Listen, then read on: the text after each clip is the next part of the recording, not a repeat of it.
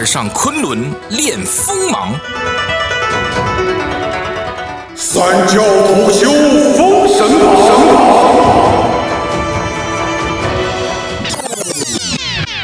大姑娘划船不用桨，全靠浪。留下神的飘逸，神的传说。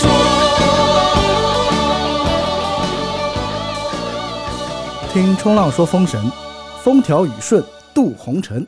上一回很精彩啊，第一个大 boss 给打完了，张桂芳加九龙岛四圣，也显现了张桂芳同志在面对敌人重重包围的时候大义凛然的精神。不屈不挠啊！今天呢，我们这个三十六路伐西岐的第二个大 boss 登场。话不多说，开始我们今天的章节，扎心了，老铁。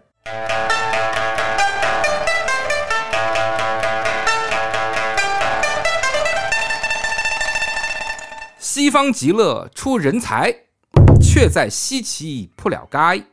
虎行暴走金牛在，不见三眼牵狗来。虎行暴走这个词啊，从那爷的嘴里说出来，自我夸赞的感觉。今天这个虎行暴走啊，要登场了。且说上一回啊啊，鲁雄和费仲游魂一起被冰冻岐山，后来还被老姜拉去祭了封神台。鲁雄呢，老当益壮，可能也是一种英雄悲歌吧。死后还是封了这个水德星君啊。哎，掌管运势这一块，最近水利的同学们可以去找水德星君，好吧？文太师一看呢，哟，我大将张桂芳又死了，老将军鲁雄又死了，连累了我四位这个九龙山的道友，心里很是焦急。是，文太师最近感冒，鼻子堵了，修不了土，闻不了风。对于文太师嗅土闻风这件事情呢，我们一直在吐槽啊，就反正老文正式披挂开始，局势的掌控这方面一直处在一个滞后的一个状态，而且现在呢也腾不开手。虽然说啊，三山关的邓九公大败了南伯侯，也只是小胜啊，并没有说把他完全给打退。现在西岐这么猖獗，我们应该怎么办？老文现在肯定是公务繁忙，心事比较乱啊。这个小徒弟吉利余庆啊，他们俩就跟小秘书一样的，出了一个主意，说这样吧，太师在上啊，如今可发令牌啊，我们找一个强援，加梦关的魔家四将前来征伐，大功可成。哎，文太师一听，哟，这四个人我给忘了啊，厉害啊！厉害！忙发火牌令箭，又点了左军大将啊胡生、胡雷交代守关。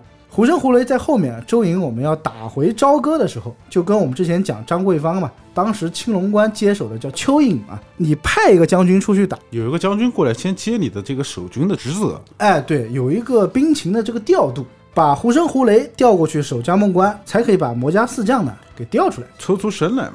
哎，前面张桂芳啊，加上这个九龙岛四圣啊，嗯都已经失败了。嗯，这个时候老文应该心里也清楚了，那对面自然是必有高人啊。对，对不是善茬。哎，这个时候你不想想，既然有这些所谓道德之士啊，嗯，就是我们以力量压倒性的优势重型武器哎攻打对面，对吧？对要么你就走一些旁门左道，姜子牙会三上优雅。有呀，那你不会四上必有吗？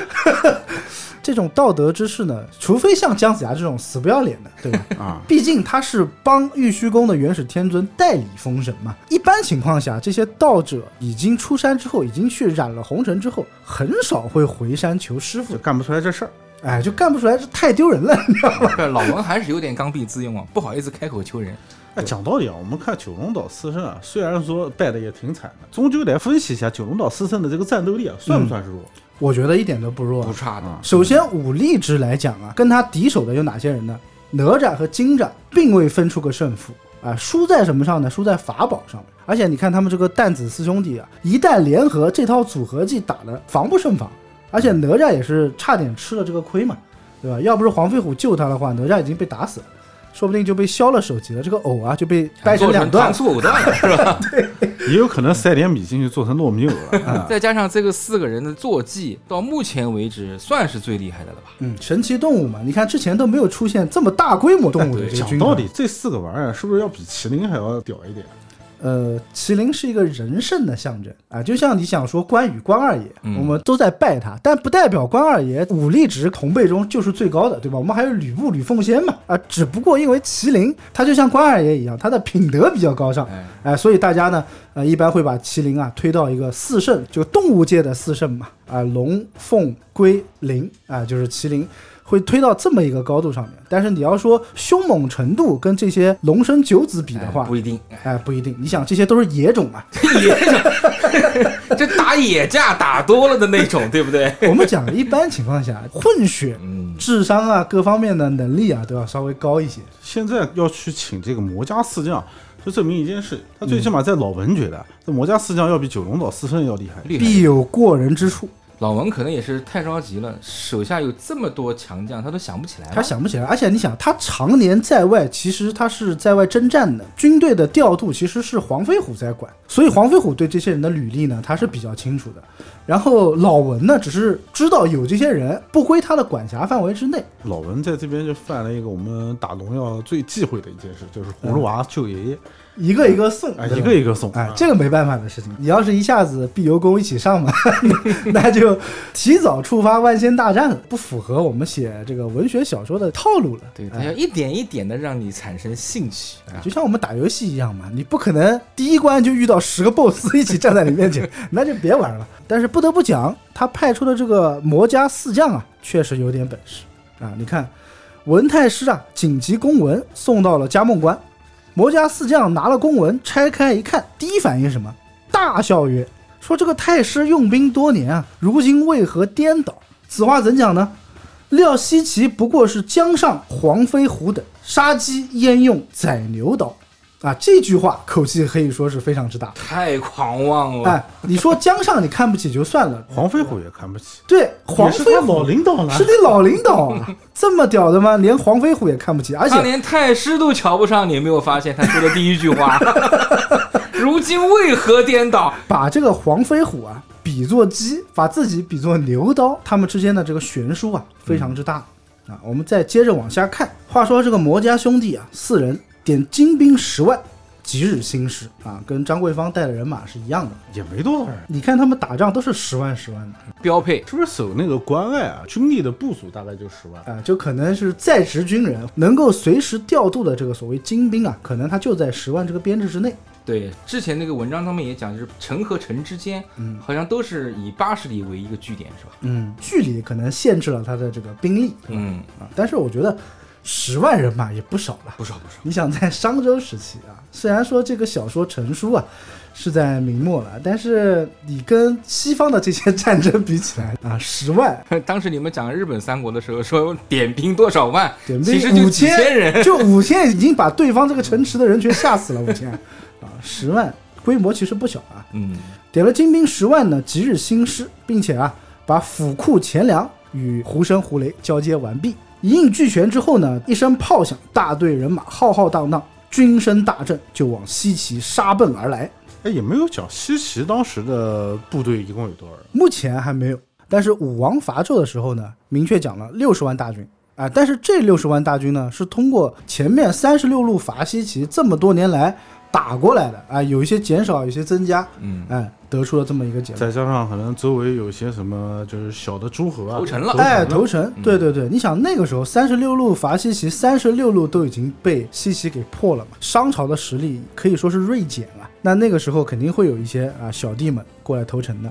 嗯，说这个魔家四将啊，他的军队里面刀枪剑戟、斧钺钩叉、鞭锏锤抓、拐子流星，啥都有，哈，可以说是一支非常厉害的武装部队。哎，集团军，哎，里面甚至啊还提到了拐子马和钩镰枪。这不是在《水浒》里面有的吗？岳飞用的。岳飞大破金乌珠，对呀、当时女真部落这个金人啊，用的就是拐子马。嗯，当时金人的部队呢，正规军是步兵，拐子马呢是在两翼啊，作为一个包抄和围掩，叫两翼轻骑。所以为什么叫拐子马？它可以拐着弯来打你。这个女真不是还有那个铁浮屠嘛？就你刚才讲《水浒传》。啊，钩镰枪是用来破什么？其实就是破这个所谓的铁浮屠的。《水浒传》里面叫连环马嘛，重装骑兵，然后把那个马用套索相连，然后勾连枪呢，哎，把他马腿一勾，这样子马就倒下来了。一倒就是一片。对，所以说你看这个魔家四将的军队里面，既有拐子马，还有勾连枪，可以说在当时应该算是这个配置最好的一支部队了。编制还很齐全，重装配置，魔家四将人马呢，小心夜驻啊，这是翻山越岭就到了桃花岭。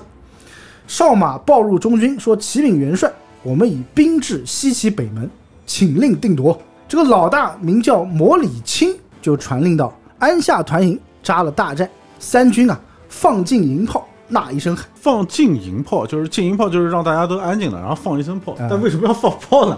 告诉西岐的人啊小心了啊，我们来了。对，气势先得造出来，这强大的压力转嫁给西岐的外面，就是对方一看有打不过我就投降了呢，也是有可能的啊。话说这个姜子牙呢，自从冰冻岐山之后呢，军威甚盛啊，大家都服了嘛。本来西岐很多军民也看不起老姜哎，，有点看不起。哎，看不起他，你就是卖照理的 而且朝雷把他以前的那些丑事儿，丑事儿、短处都揭出来了，但是大家都背地笑他一个老头儿。姜子牙兵动岐山之后，可以说是天心孝顺，四方归心，豪杰云集。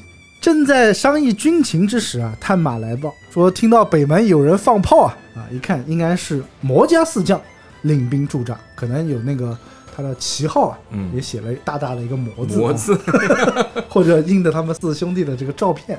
头像是吧？对，那，现在还有魔这个姓吗？呃，我其实查了一下，很少很少。哦，啊、我几乎是没有查到魔这个姓的渊源。大家都知道我喜欢刨根问底嘛，对吧？但是我居然没有查到。后来呢，是在一个论坛里面，就是也有人问了同样的问题，说到底有没有魔这个姓啊？在第三十五行的时候，对，三十五。哎，有一个小哥说我就姓魔，所以我就确定啊，现在可能还是有姓魔的这个人存在的，不可能吧？也不知道是网友胡诌还是什么。复姓魔礼还是姓魔？姓魔就姓魔啊，甚至我还在那个李天飞老师嘛，他还讲说，如果你用唱戏的这个唱腔、戏腔去讲的话，他这个个他这个姓，哎，你还真讲对了，他不是念木，他应该念墨，就墨哎墨里青、墨里红。但是呢，我也没有找到根源，所以为了确保就不犯错误，所以我们就叫正常还是魔家四将，啊魔魔家哎四将魔家四将，对，哎，就大家在商议啊，这四个人什么来头啊？嗯武成王黄飞 NPC 要开始发任务了，他就负责讲解的，对吧？听我朝歌白晓生，与你讲上一讲。对，你会发现他其实就这个作用啊。最起码来打我的这些人我都认识，以前都是跟我混的呀。加梦关魔家四将乃是兄弟四个人啊，这句话可以说是非常的废，并不是说魔家四将只一个人啊，兄弟四个人啊，都是一人传授，奇术变幻啊，大是难敌，非常难搞。老大呢，就我们刚才放炮的这位啊，叫做魔礼青，长约两丈四尺，三米八四，接近四米的一个高度，面如活蟹，须如铜线。活蟹大家都吃过螃蟹，青色的，青色的，很像那种什么，就是钢铁侠的感觉。蟹的那个皮肤不是都很坚硬吗？你看它须似铜线啊，它的胡子就跟那个铜丝儿一样，用一根长枪，步战无忌啊，是走路的，就是它不是骑马的。但是你想四米多高嘛，你什么马能上得去？你可能骑一匹不够，哎所以这个魔礼青应该天克张桂芳是吧？就是他不会掉下马来，是吧？对，嗯，有一个秘宝啊，它的绝招是什么呢？名曰青云剑，上有符印啊，中分地水火风啊，这四个字我觉得大家要好好理解一下。什么叫地水火风呢？在佛教之中啊，地水火风是四个构成物质世界的基本元素。哦，哎，千万不要把地水火风呢单纯的理解成就是我们道家的这个金木水火土五行啊。我们觉得金木水火土对应的是一种不同的物质形态嘛，但地水火风啊要理解的稍微宽泛一点。地表面上看起来是土嘛，其实代表的是整个物质世界的一个稳定性。水呢，那就是湿度了；火就是温度；风其实代表了物质世界的一个动变性。佛教有四大菩萨嘛，封神里面也会出现三个：大智文殊菩萨、大行普贤菩萨、大悲观音菩萨，还有一个大愿地藏王菩萨。嗯哎，地水火风正好对应的是四个菩萨的特性：大愿如地，大悲如水，大行如火，大智如风。他这把剑上面印的是地水火风，其实证明了这个魔家四将呢跟佛家是有关系的啊，并且后文书也讲了，他们就是世门中人。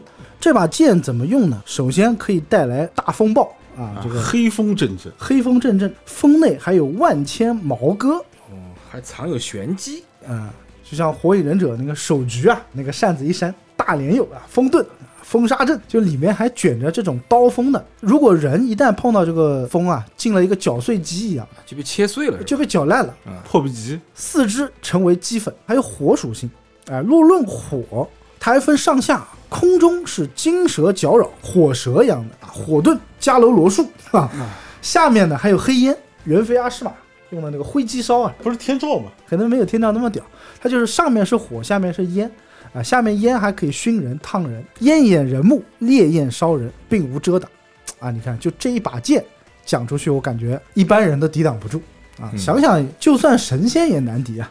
老二叫做魔里红，这边没有讲老二的长相啊，包括后面几个兄弟也没有讲长相，我们就默认他们这个魔亲家兄弟嘛，长得应该是一样，长得都差不应该多是吧？长得差不多，啊都是面如活蟹，身高应该都有都差不多。哎，接近四米的这个高度啊，不可能老大特别高，哎，也有可能嘛？你像葫芦娃一样的。一树之果，有酸有甜。现在这句话我们是用的比较好啊，对，我们就默认他们兄弟四人是长一样高度啊。这个魔里红呢是密授一把宝伞，名曰混元伞啊，这个伞可就名贵了啊啊，相当的浮华，伞上啊印有祖母绿、祖母印、祖母币啊，就是他祖母给他的啊。祖母绿是一种我们知道是那个绿宝石嘛，然后祖母印应该是用祖母绿做成的雕成的一个印啊，然后还祖母币应该是那个圆环一样的。啊，像那种和氏璧的感觉，和氏璧的那种啊，对吧？然后上面还有夜明珠、碧晨珠、碧火珠、碧水珠、萧良珠、九曲珠、定颜珠、定风珠啊，就珠子也很多，啊珠子也很多就花里胡哨，珠光宝气啊。关键是还把珍珠穿成了四个字，装载乾坤。怎么用呢？平时啊，呃，可不敢把它撑开的啊，一旦撑开，天昏地暗，日月无光。稍微把它转一转呢，可以说是乾坤晃动，天地悬隔。哎，所以这边终于理解了，确实要比九龙岛四圣啊要厉害很多。对，人家一个伞上就挂那么多珠。啊 一个伞上我们数一下几个珠子啊？他那个就一个珠子，对，如果是从夜明珠开始吧，啊，一二三四五六七八，最起码有八颗大珠。人家一个老二一把伞上就有八颗珠子，你们四兄弟一人一颗珠子，玩的开心的很。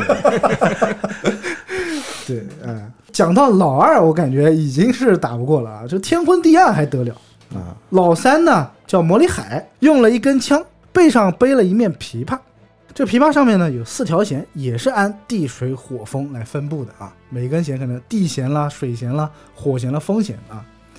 只要拨动这个弦声啊，烽火旗帜，如青云剑一般啊。其实它的使用方法就跟那个青云剑是一样的，哎，风中藏刀是吧？哎，风中藏刀，然后上有火，下有烟嘛，嗯哎，是一个用音波控制的青云剑啊，只不过长成了一个琵琶的样子，你这么理解吧？一般般啊，这个魔力海感觉一般般啊，跟他老大是一样的。哎所以玉石琵琶到现在还没成型，没得弦，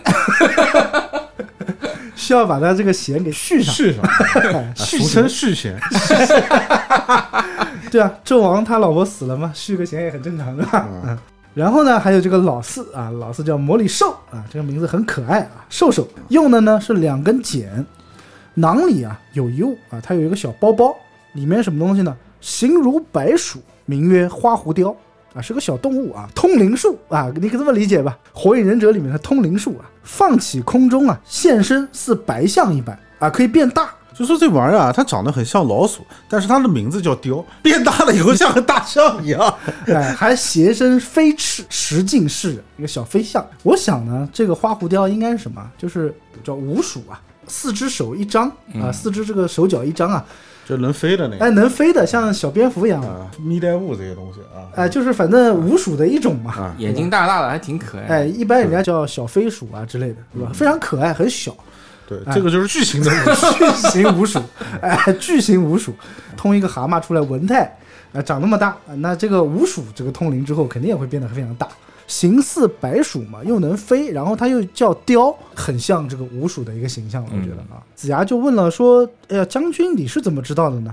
啊，黄飞虎就讲了，我当然知道了啊，这四个人啊，昔日在末将麾下征伐东海，故此晓得啊。所以为什么这个地方就解答了魔家四将前面在笑黄飞虎啊，杀鸡焉用宰牛刀？我们讲黄飞虎之前在朝歌为纣王立奇功三十余场，东征西讨，其实搞不好都是魔家四将的功劳。你想黄飞虎有什么厉害之处？他就骑个哈雷到处撞嘛，对不对？手底下张桂芳、魔家四将这些人，就包括之前甩火龙镖的那个，都特别的厉害。所以他这个东征西讨啊，他只是起到一个领军的作用，对吧？真正去打仗的是这些人。这个魔家四将看不起黄飞虎，知道你有多少斤两的，这不就跟职场文化一样吗？哎一样的没什么本事，有本事的都是下面的精英，那必须的啊！子牙一听呢，哎呀，郁郁不乐。啊又不开心了啊！宝宝不开心啊，两个手一插，哼，生闷气了啊。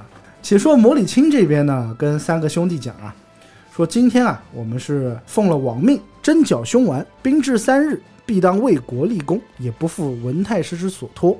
老二魔礼红就说，明天呢，我们就一起去会会这个江上，一战成功，悬师奏凯，就是打一仗就差不多了啊。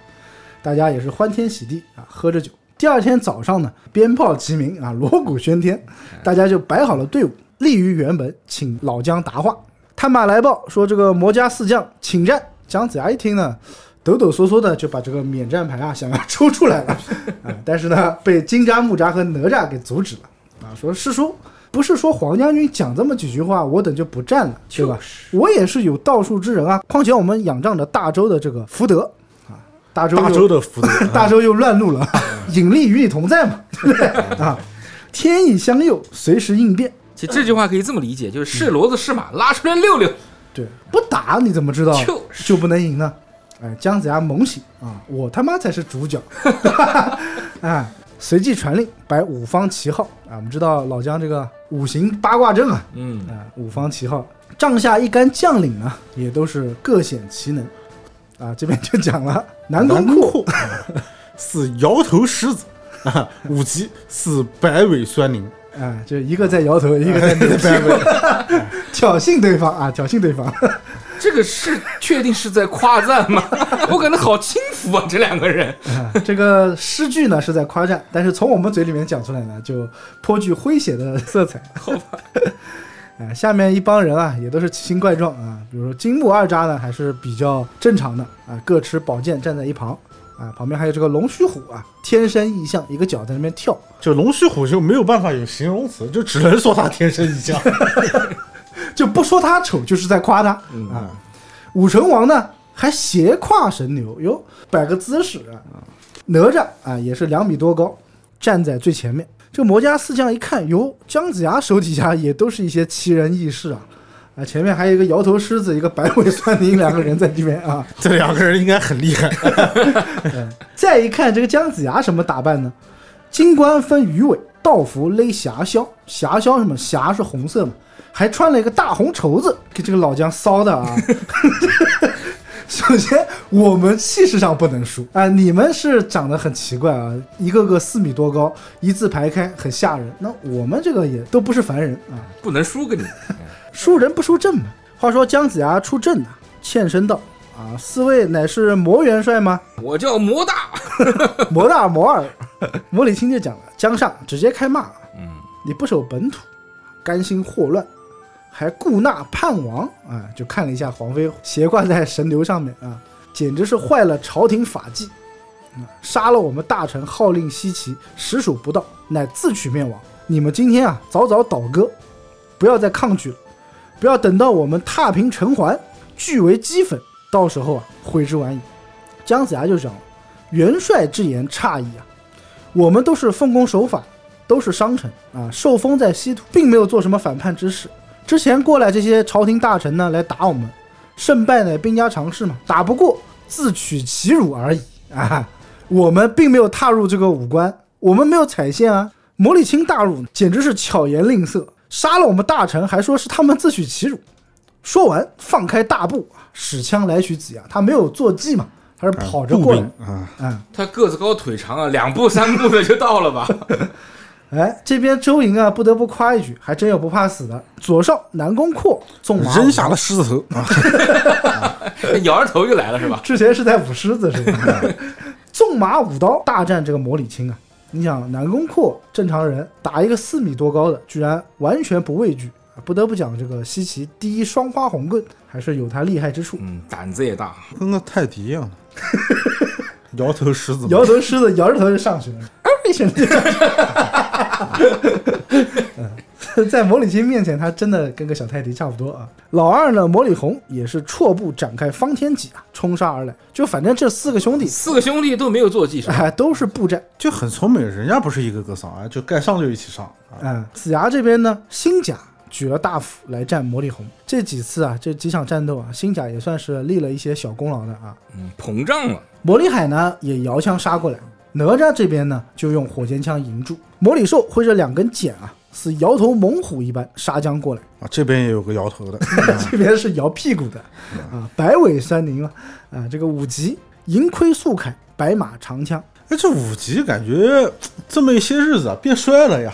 啊。我之前讲了嘛，五级在周营当中啊，啊，有点像赵云的这种感觉啊。一方面呢是做老姜的护卫，到后期呢也是先行官之一啊。但之前讲的时候，总觉得武吉是一个中年的砍柴大叔，怎么一下子变成了一个白马长枪了呢？这个我就要跟你讲一句了，这就是职场对人的变化。啊，在西岐，他的内指牙和外指牙发生了天翻地覆的变化，好，那也给我们好好的上了一课。人生定位的不同就决定了他的高度啊。你想以前破衣烂衫的，对吧？就看起来很沧桑。对现在西装革履一换，哎呦，哎小样，油头一梳，精英人士，精英了哎啊！而且是老姜得意门生嘛，肯定要好好给他打造一下不是他干儿子吗？啊，就可以这么理解吧。老姜跟他妈的那段事情呢，只有水哥知道。先放放，先放 先在边上烧一烧。烧一烧，烧一烧啊！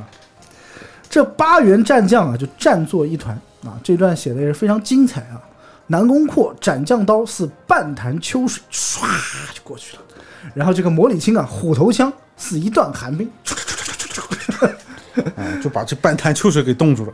哎，就两个人打得非常焦灼啊！新甲大斧犹如皓月光辉，魔礼红画戟疑似金钱豹尾。哪吒发怒，抖擞精神；魔礼海呢，也是称显武艺，五级长枪啊，嗖嗖急雨洒残花。魔礼寿两锏，凛凛冰山飞白雪，兵来将挡，水来土掩 啊！这个打的可以说是不分胜负，从早上打到中午，从中午打到下午，只杀的是旭日无光。打到什么时候呢？未末申初啊，就打到下午三点多钟。话说呢，这个打着打着啊，哪吒哎，这个手就开始痒起来了啊，嗯、要放技能。不守武德，啊，打魔力还打了半天，眼见没有拿下，也是开始着急了。技能该放要放，乾坤圈呢先咻甩出来，哎，你说这个算不算暗器呀、乾坤圈就是暗器啊就，我打不赢你，反正我就下套吧，我就开始。哎呦，封神里面用暗器的少啊，前面几章你白听了是吧？好歹哎如果我是战场上这个人啊，就哪吒有点不守规矩，他没有降装败走，知道吗？他是直接掏的。如果是我，我肯定会说一句“看法宝”，我好歹要说一话吧。你不要为自己讲话了，我跟你讲，马上那花儿登场，给你知道什么叫做暗器之王，好吧？这个乾坤圈好歹东西比较大，大家都看得见。夸九龙岛四圣的时候还讲了，大家对于这个乾坤圈的杀伤力啊，呃，要重新做一个评判了，并不像李艮那样子，就打一下就死了。其实，在很多有道术在身的人看这个乾坤圈啊，就是小玩意儿，小玩意儿啊，这边也是，就看这个乾坤圈飞过来之后要打这个魔里海啊，魔里红一看呢，慌忙跳出阵外，就是这个圈子还没落啊，说明这个乾坤圈的速度，没有那么快。哎，攻速还很慢。啊魔力红一看呢，跳出阵外，就把这个混元珍珠伞啊撑开一晃，哇，这个上面很多珍珠啊，叮铃哐啷一个叮，当啷叮铃当啷，哎，一下子可能也把对方的这个眼睛给罩住了啊。珍珠伞撑开一晃之后呢，就把哪吒的乾坤圈啊，咻一下子给收走了。哟，金吒一看呢，兄弟之宝被收住了，慌忙掏出了这个遁龙桩。很厉害的一件法宝。遁龙桩跟乾坤圈完全不是一个级别的。他们这个兄弟两个其实是一套组合技，碰到有道之士呢，哪吒这个乾坤圈打出去呢，多半是会被收掉的。其实这是障眼法，真正厉害的是遁龙桩，用乾坤圈分散你的注意力，遁龙桩掏出来来个龟甲腹。金吒一看呢，有赶快掏出遁龙桩，没有想到啊，也被这个混元宝伞咻一下又给收去。我估计还没施展的开呢啊！哎，兄弟两个就懵逼了。当时，姜子牙一看不好，就把这个打神鞭啊给掏出来。天上那么一丢，大喊一声：“丢你老母 哎，没想到这个鞭啊，哎软了，软了，没打到。哎，没打到，为什么呢？有一个解释啊，此鞭只打得神，打不得仙，打不得人。神仙人呢，你还不要看他现在的这个状态，指的一个你的一个长期的一个状态。啊！”将来的状态将来的状态，对吧？如果说你这个人是封神榜上有名之人，我们之前讲过嘛，就必打。必打。哎、如果跟封神榜不沾边，哎、这个打神打鞭不着是吧？还就碰不着。哟，那这个四大天王看来上不了榜是吗？哎，其实到最后啊，老姜封神的时候是代封了这个四大天王。原文是这么写的：封尔为四大天王之职，辅弼西方教典，立地水火风之象，护国安民，掌风调雨顺之权。啊，他是辅弼西方教典。其实你不是听我们这个东方的神来调度的啊，这边也写了，四大天王这个魔家四兄弟啊，乃是世门中人，他们的师傅是西方的教主，接引和接引和准提。准提啊，嗯，所以这个打神鞭呢，奈他们不得。上面讲了，说这个四大天王啊，得一千年之后啊，才受万民的这个香烟。一千年以后，其实讲白了呢，就是不归你管，不归你昆仑山来管。鞭也收了。哎，所以这个鞭呢软了之后啊，也被收过去了。而紫霞一看，大惊失色，完了，我就这么一个宝贝还被收了啊！这一战打的窝囊啊！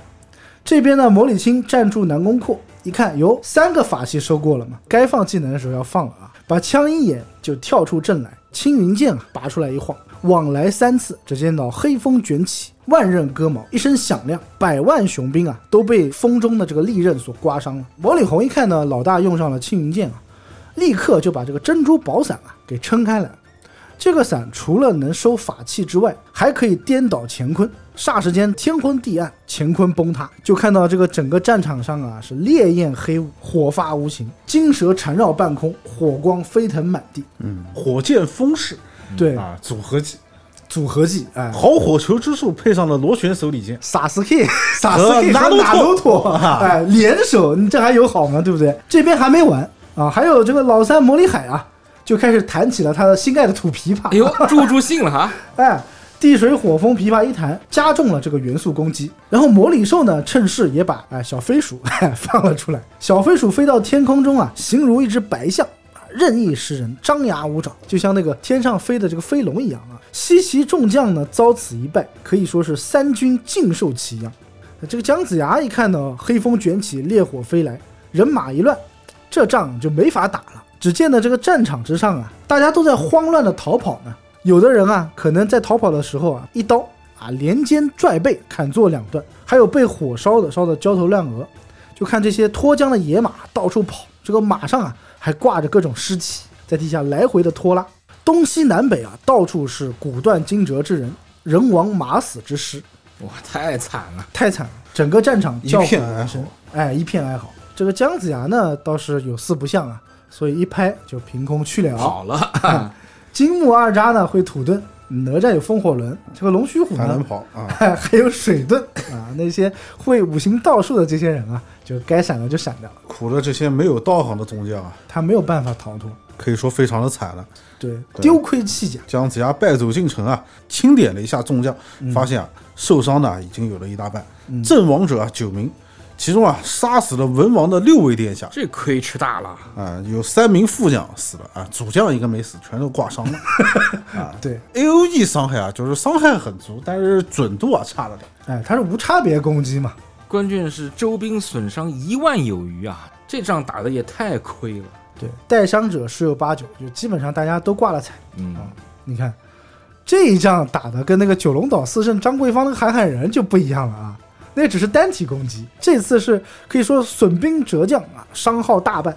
魔家四将呢也非常开心啊，回去就嘚儿你的小就开始唱起来了，非常开心啊，就开始吃饭。笑盈盈，齐唱凯歌回。啊，这魔里红还讲了，哎，明天啊，我们再打一仗，七夕就拿下来了啊，直接把姜子牙擒回，把武王首级啊给献上去。魔里青说：“贤弟之言甚善。”第二天一大早啊，兄弟四人就进兵围城，喊声大震。啊。这个时候呢，哪吒金吒呢主动把免战牌递了上来，子牙师叔 啊，请话。我们错了啊，我们不应该嚣张的。嗯，识时务。但是这个魔家四将啊，到底是能征善战，见多识广，不是说你挂了免战牌我就不打你啊。魔礼青传令，照打啊！四面架起云梯，用火炮攻打，情况甚是危急。不知道商朝哪里来的火炮。哎，不管了啊，就我们架空历史，架空宇宙啊。话说这个姜子牙失利呢，助将带伤。我们之前讲嘛，我既然有勇气挂起这个免战牌，对于我防守这块肯定是比较有信心的啊。嗯，所以呢，就把众将领啊带上城来，把什么灰瓶啊、炮石啊、火箭啊、火攻啊、硬弩啊、长枪啊，哎，做了千方御守，日夜防备。这个魔家四将呢，连续攻打四个门啊，打了三天都没打下来，自己还有损伤，呃这不行啊，有点亏啊。啊，且退且退。先退兵吧。通常情况下，我们这个城池难攻，应该用什么方法呢？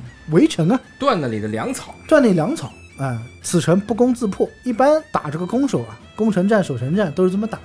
魔礼青讲安心困城吧，不知不觉呢，就困了两个多月。四将心里面想说，耶，说断他粮草，怎么两个多月好像依然歌舞升平啊？你想，我们这个是扛着季度指标来的，一个季度就过去了。眼睛 Q 二就要过去了，啊 对，任务还没完成。他在困人家这个粮草的时候，自己十万精兵也是要吃饭的好吗？也是要吃饭的。稀奇嘛，这是人家老家嘛，对吧？对，啊、人家送粮草就是背后啊是可以有这个应援的啊，但是他们不一样，他们这个大军杀到啊长途跋涉，这样拖下去不是办法啊。时间长了呢，太师估计要称冠，到时候呢，我们之前还夸了海口，可能有点挂不住。哎，面子挂不住，这不行。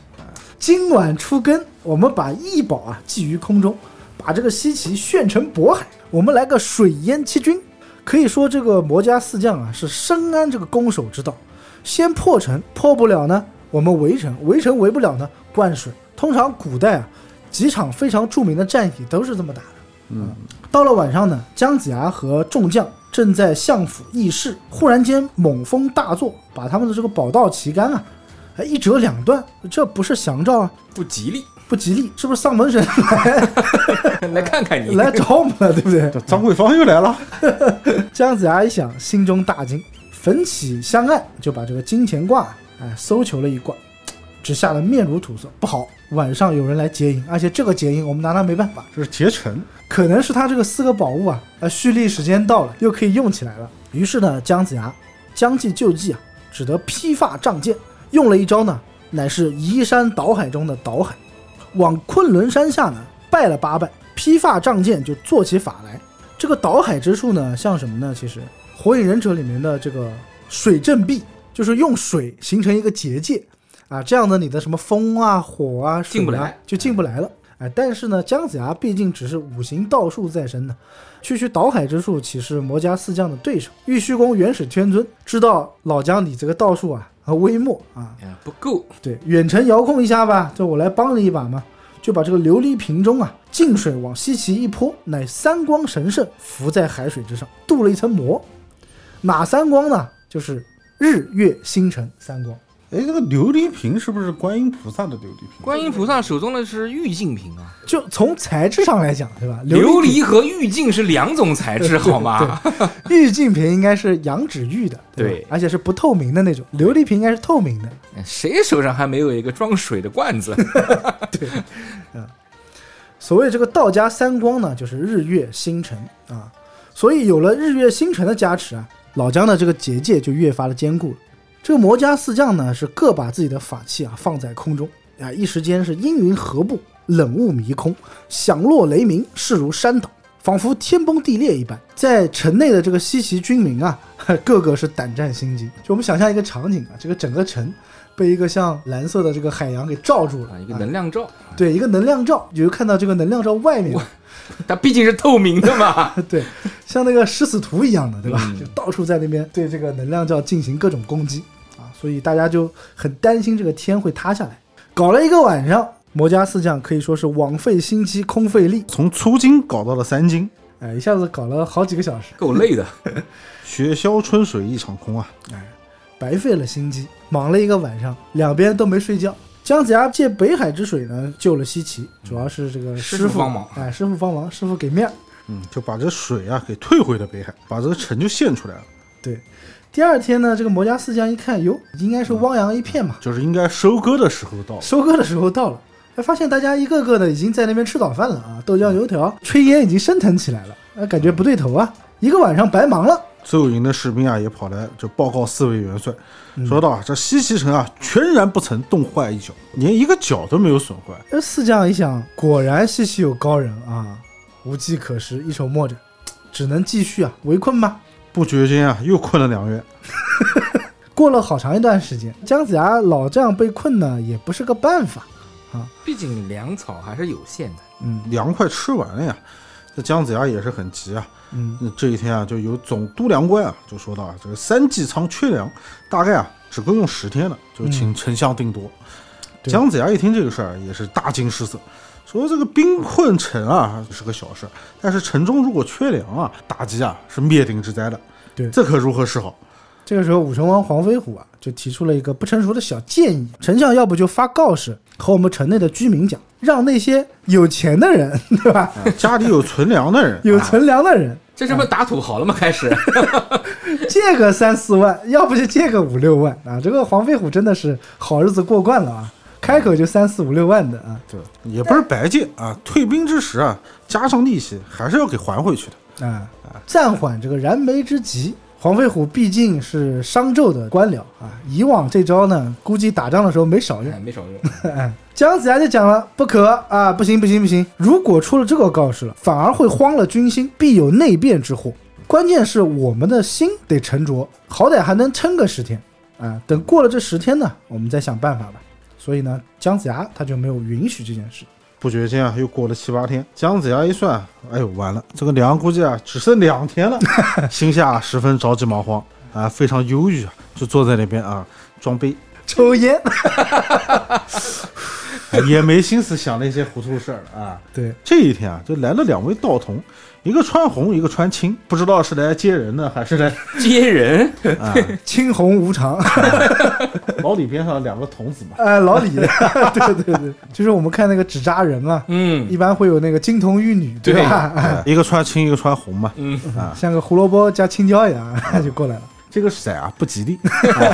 对啊，到了相府门上，就对门官说啊，麻烦你通报一下，我们要见姜师叔。姜师叔一出啊，就知道这两个童子什么来头了。哎呀啊亲同道中人啊，这姜子牙一听啊，赶快也说，哎，请来，请来。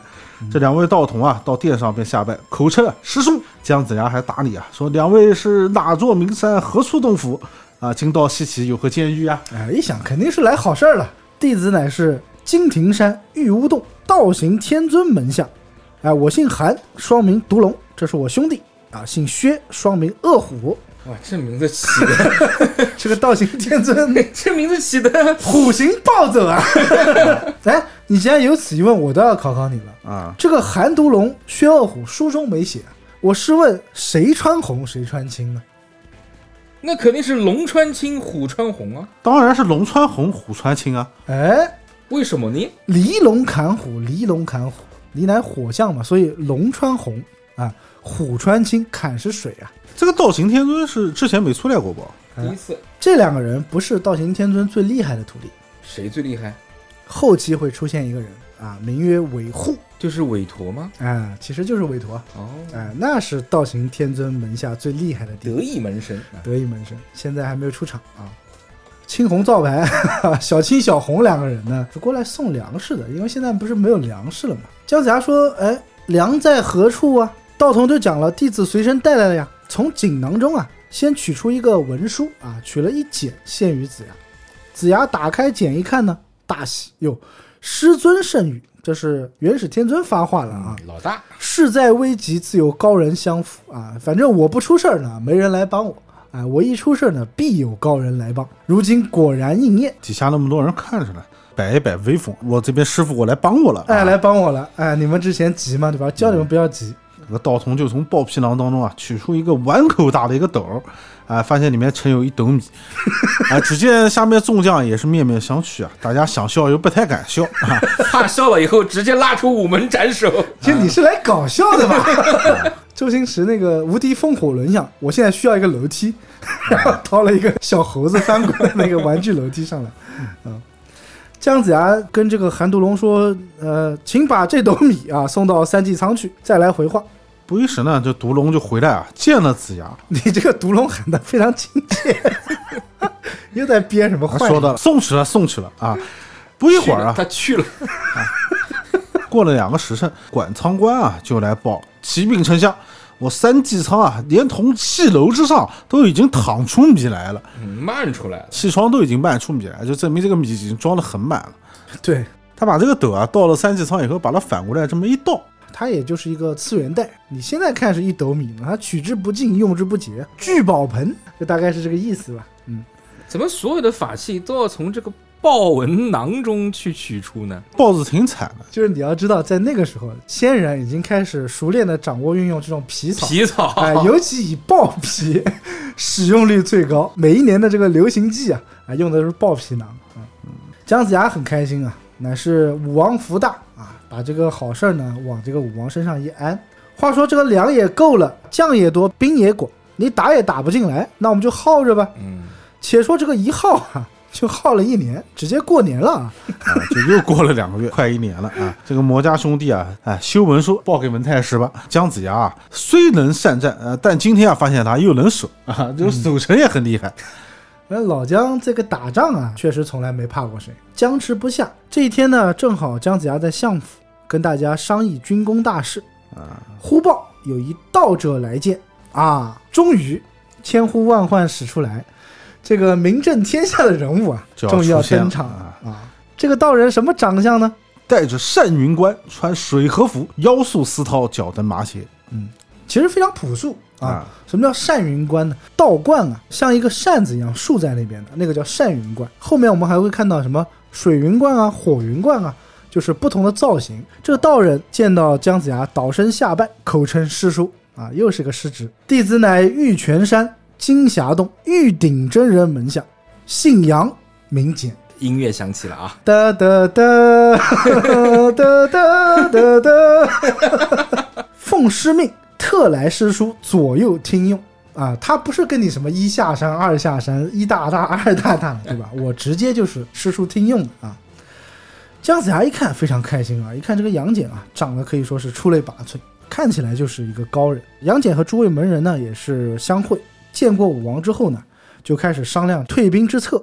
城外屯兵者何人啊？姜子牙就把这个魔家四将啊、地水火风啊说了一遍，故此要挂这个免战牌。杨戬就说啊，老子既然来了啊，师叔就把这个免战二字去掉吧，我去会一会这个魔家四将，便知道啊，道行有几分了啊。如果是不能战的话，我随机应变，就是非常机智，不像之前金吒、哪吒他们那样。就是把海口一夸，啊海口一夸结果也没办成事儿哎啊！这就是杨戬的最明显的一个特性，叫什么呢？随机应变。这姜子牙听了以后啊，也甚是欢喜，随即传令啊，摘了免战牌。这边免战牌刚一摘啊，那边就有探马入营，就去报了，说兵元帅啊，西岐终于把免战牌给摘了啊，魔家四将太开心了，一年了！哎，终于可以打一打了。你可以想象那个魔家四将四个人啊，坐在那个大营的城楼的上是吧？我们俩想到的是部同一部电影，甲方乙方，你怎么才来呀？开心的不得了啊！全体披挂上阵，啊出营搦战。姜子牙也是命杨戬出城，哪吒压阵。啊，城门开出啊，杨戬出马以后，魔家四将也是威风凛凛，气冲霄汉，杀气腾腾直逼斗心，啊！就每次看到逼字，我这边就 情不自禁的疼了下来。杀气腾腾，直逼斗心，哎，你说这一年多，他们几人的法宝是不是都没拿回来啊？在他的伞里面了啊，你没看这段时间那个哪吒、金吒、木吒没他们的戏份吗？都不敢就不敢消停了是吧？都不敢出声，你知道吗？啊就他们现在连南宫阔都打不过，没有法器的仙人，那就不如人类，你知道吗？啊，这四将啊，就见西岐城内啊，一人似道非道，似俗非俗，带着单云冠，道服丝绦，骑白马，执长枪。这边可以看到杨戬的形象跟我们心目中想象的可能不一样。对，杨戬拿的不应该是三尖两两刃刀刀嘛对对吧？啊，为什么呢？首先，现在还是杨戬的一点零形态，哇？而且呢，他是骑白马执长枪啊。今天我们肯定不会让大家失望嘛，这些人物肯定都会把它给讲全。我们放到整个事件结束之后再给大家补充。第二个，你没发现杨戬他并没有讲他有三只眼。对对，哎，是因为现在这个阶段还没有三只眼吗？是杨戬在整个《封神演义》这本书里面，就没开天他就没有三只眼。那哮天犬也没有吗？哮天犬是有的，只不过在这一章呢，他没放。哦，现在只是骑马执枪啊。对啊，这魔礼青就问道：“来者何人？”啊，杨戬就说道：“我是江丞相的师侄啊，我叫杨戬啊。你有何能啊？跑来这里行凶作怪啊，仗着你的左道害人，讲话也是很不客气啊。啊，我感觉是你讲话不客气，这还故意卖萌，对，有吗？呃 很啊贱贱贱兮兮的样子啊，很像杨戬啊，很像杨戬。啊，这杨戬还说到啊，燕教你啊，知我厉害，死无葬身之地。就是对不起，我不是针对你一个人啊，在座的各位都是垃圾。纵马摇枪啊，就来取魔家四将啊，有半年都没有曾打过仗了，就一起出来啊，布战杨戬。要活动活动这个筋骨。但是虽然说这四个人不骑马，你想四个接近四米的大汉排成一排，就像是一堵城墙一样向你推来啊！啊，话说这个四将啊，把杨戬啊也是团团围住，激战正酣之时啊，且说到楚州有解粮关，正解粮啊往西岐压来，正要进城啊，眼见前面啊正有战场啊阻路，这个人呢姓马，名成龙。Jackie Chan，Jackie Chan，对啊 这边还客串了一下啊。啊，说他用的是两口刀做赤兔马，眼见啊战场阻碍，大喝一声：“老子来了！” 你哎，看用两口刀，那个成龙标志不是就蹲在里面剪刀手嘛？两个剪刀手，Jackie Chan。魔礼寿一见啊，又有一个人杀将冲来啊，心中大怒，没到十个回合啊，就取出了花狐雕，系在空中。花狐雕啊，化成了一只白象，口似血盆啊，啊呜一口啊，这 Jackie Chan 粗，这个花狐雕书中讲了啊，一声响把这个 Jackie Chan 啊 是吃了半截而去啊啊，还留了一半在马上。你想这个花狐雕多么的凶猛啊！啊这边还写了此兽修成隐显功，随时大小皆能变。什么叫隐显功？它可以隐身，也可以变大，哎、就是它可以千变万化嘛，你就这么。随意变化自己的身形。对，通灵兽非常厉害啊！就把这个马成龙 Jackie 马啊，那就是一个人了，杭州的马杰克嘛。看来还是个名人啊，啊。还是个名人，哎，都行，反正死了吧，不重要啊。你想这个人莫名其妙冲出来呢，就是送了个人头。送了个人头。我觉得呢，在这边啊，其实它是一个偶然现象，但是因为这次的偶然现象，让杨戬啊，日后在打仗的时候，他就多留了一个心眼。为什么我要先去试试对方身手？为什么我不找一个人帮我试一下呢？哎，书中就讲到了，杨戬在马上，他用了两个字叫暗暗喜。你看自己营中的人被吃成一半了，他居然心中暗喜。你看他这个心态啊，心中就在想啊，原来有这个妖孽在作怪。这个魔家四将啊，也不知道这个杨戬啊会这个八九玄功啊，哎，又祭出了这个花狐雕，一声响啊，也把这个杨戬给咬了半截去，也把他给咬了。嘴还挺刁，不吃下半身。下半身有屎袋子，可能味道不太好。哪吒一看这个事情啊，哎呦我操，吓死了啊！眼见势头不好，赶紧就回城啊，去报了江丞相，说啊，这杨戬被花狐雕给吃了。我觉得这个画面，哪吒应该是不好啦，不好啦，杨戬被吃掉啦。你要想你的这个语气呢，适用于我们通常看到电视剧里的那个哪吒，很小小孩的样子。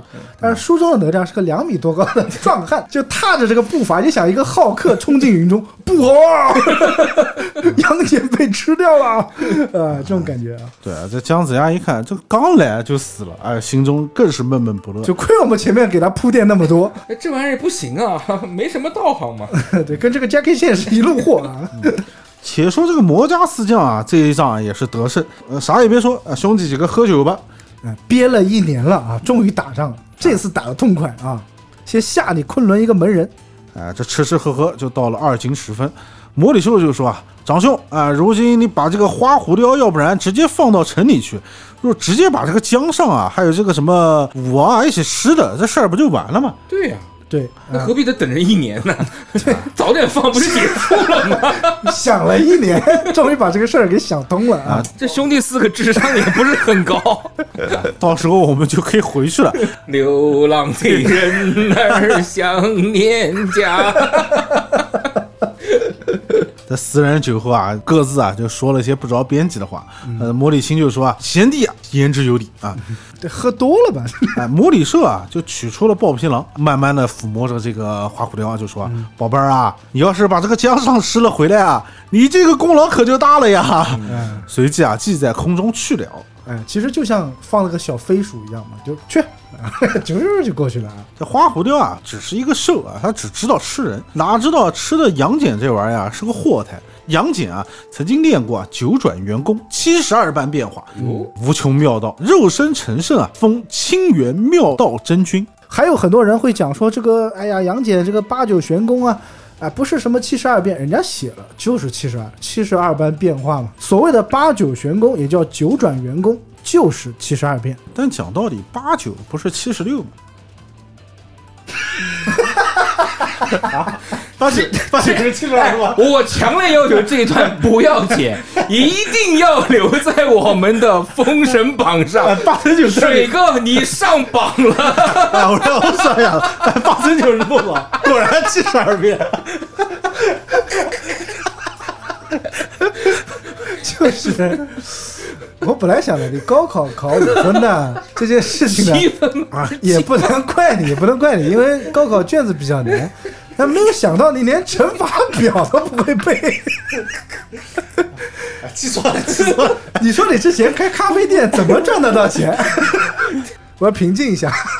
这段不许掐，一定要留着。就如果水哥去修仙呢，就建议什么七十二变啊这种就不要练了啊，有可能会少练几遍，啊 到时候变不回来就糟了啊。哎，我就想问一下，这个马成龙，我当时以为是杨戬变的一个人，故意试试对方的就替身术是吧？哎，对，但没想到他真的是一个人。马成龙的出现应该是一个突发状况，一个偶然现象。送粮的嘛哎，，他是来送粮的嘛？因为之前他也不知道会有韩独龙、薛恶虎过来送粮嘛。啊，那这个人偶然的出现呢，却让杨戬啊，在以后的战斗中啊，这边其实可以小透露一下，夸他呢叫随机应变，讲的不好听呢，他会先拿一个替死鬼出来，献祭。呃，献祭一下。就我用这个人试试对方的身手，我就知道对方有什么道术了呀，就是炮灰呀。我知道你的道术，我就有方法来克制你。你看杨戬的出现，跟前面所有的昆仑门人相比啊，就感觉到他的心思就非常的细腻啊，要活络一些啊。况且他身上这个所谓的八九玄功啊，也叫九转元功，非常的厉害，那封神榜里面杨戬什么时候开天眼啊？他就没有开过天眼。那也就是说，封神榜里面他应该就不叫二郎神。这个疑问，我相信啊，也是很多人的疑问。到底杨戬是不是二郎神？到底二郎神是怎么来的？这两个人能不能联系在一起？首先，人家讲了，我叫清源妙道真君，对我没有讲我叫二郎神啊啊！但是他们俩之间有没有联系呢？肯定是有联系的嘛。来了我们冲浪，还能让你们失望吗？对不对啊？我后面会给你解答。好的，哎，且说这花虎雕啊，把杨戬吃在肚子里面。杨戬啊，也听到这个魔家四将的这个计策，杨戬就说：“孽障啊，你也不知道我是谁。” 说罢，就跑到了花狐雕的心里。一看，哎，像个椰子一样。那里面是不是还有一滴大圣的眼泪？从此他们的梁子就结下了，是吗？就把花虎雕的这个心啊，给他那么一捏，这花虎雕惨叫一声跌将下来。杨戬现身之后啊，把这花虎雕啊直接撑成了两段。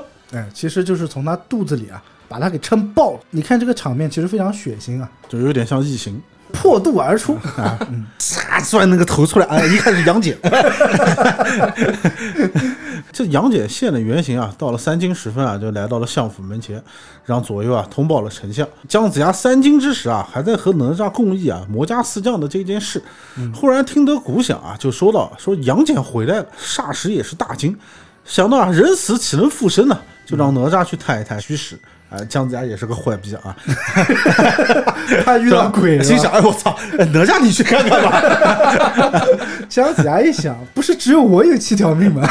还有人能死而复生啊？这哪吒就到了大门口啊，就问道，声音都颤抖着：“杨道兄呀，你不是死了吗？”这杨戬就说啊：“你我都是道门徒弟，各自玄妙，自有不同。哎快点开门，我有要事报于师叔。你是魂魄系法术专克，对吧？我有我的门道。大家各有不同。”这哪吒听了这话，赶忙开了门。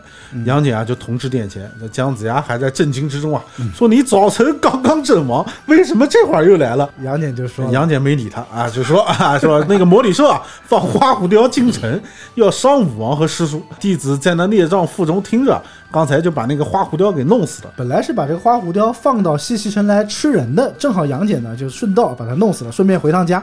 啊，顺便问了一下师叔，我的下半身呢？花狐雕不是吃了杨戬一半嘛？虽然把花虎刀撑爆，但杨戬这个时候应该是用两个手拿到的。那他不应该叫杨戬，应该叫朱二。你这个场面太恐怖了。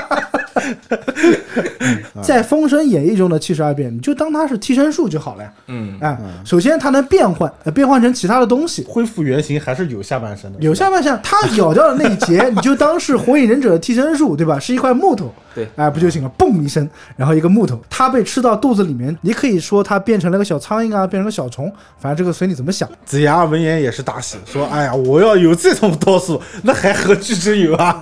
厉害厉害啊！杨戬啊就说：“弟子如今啊还得再去。”哪吒就说：“啊，你还要去干嘛呀？送死吗啊，杨戬就说：“啊，家师有秘术啊，自有玄妙，我随风变化，不可思议。哎啊，这边也要讲一下啊，很多人会讲啊，他的师傅玉泉山金霞洞的这个玉鼎真人啊，很多人会看《封神演义》啊，觉得玉鼎真人后面好像作用不是特别的大，玉鼎真人的戏份不是那么的多，是觉得杨戬是不是比他师傅厉害啊？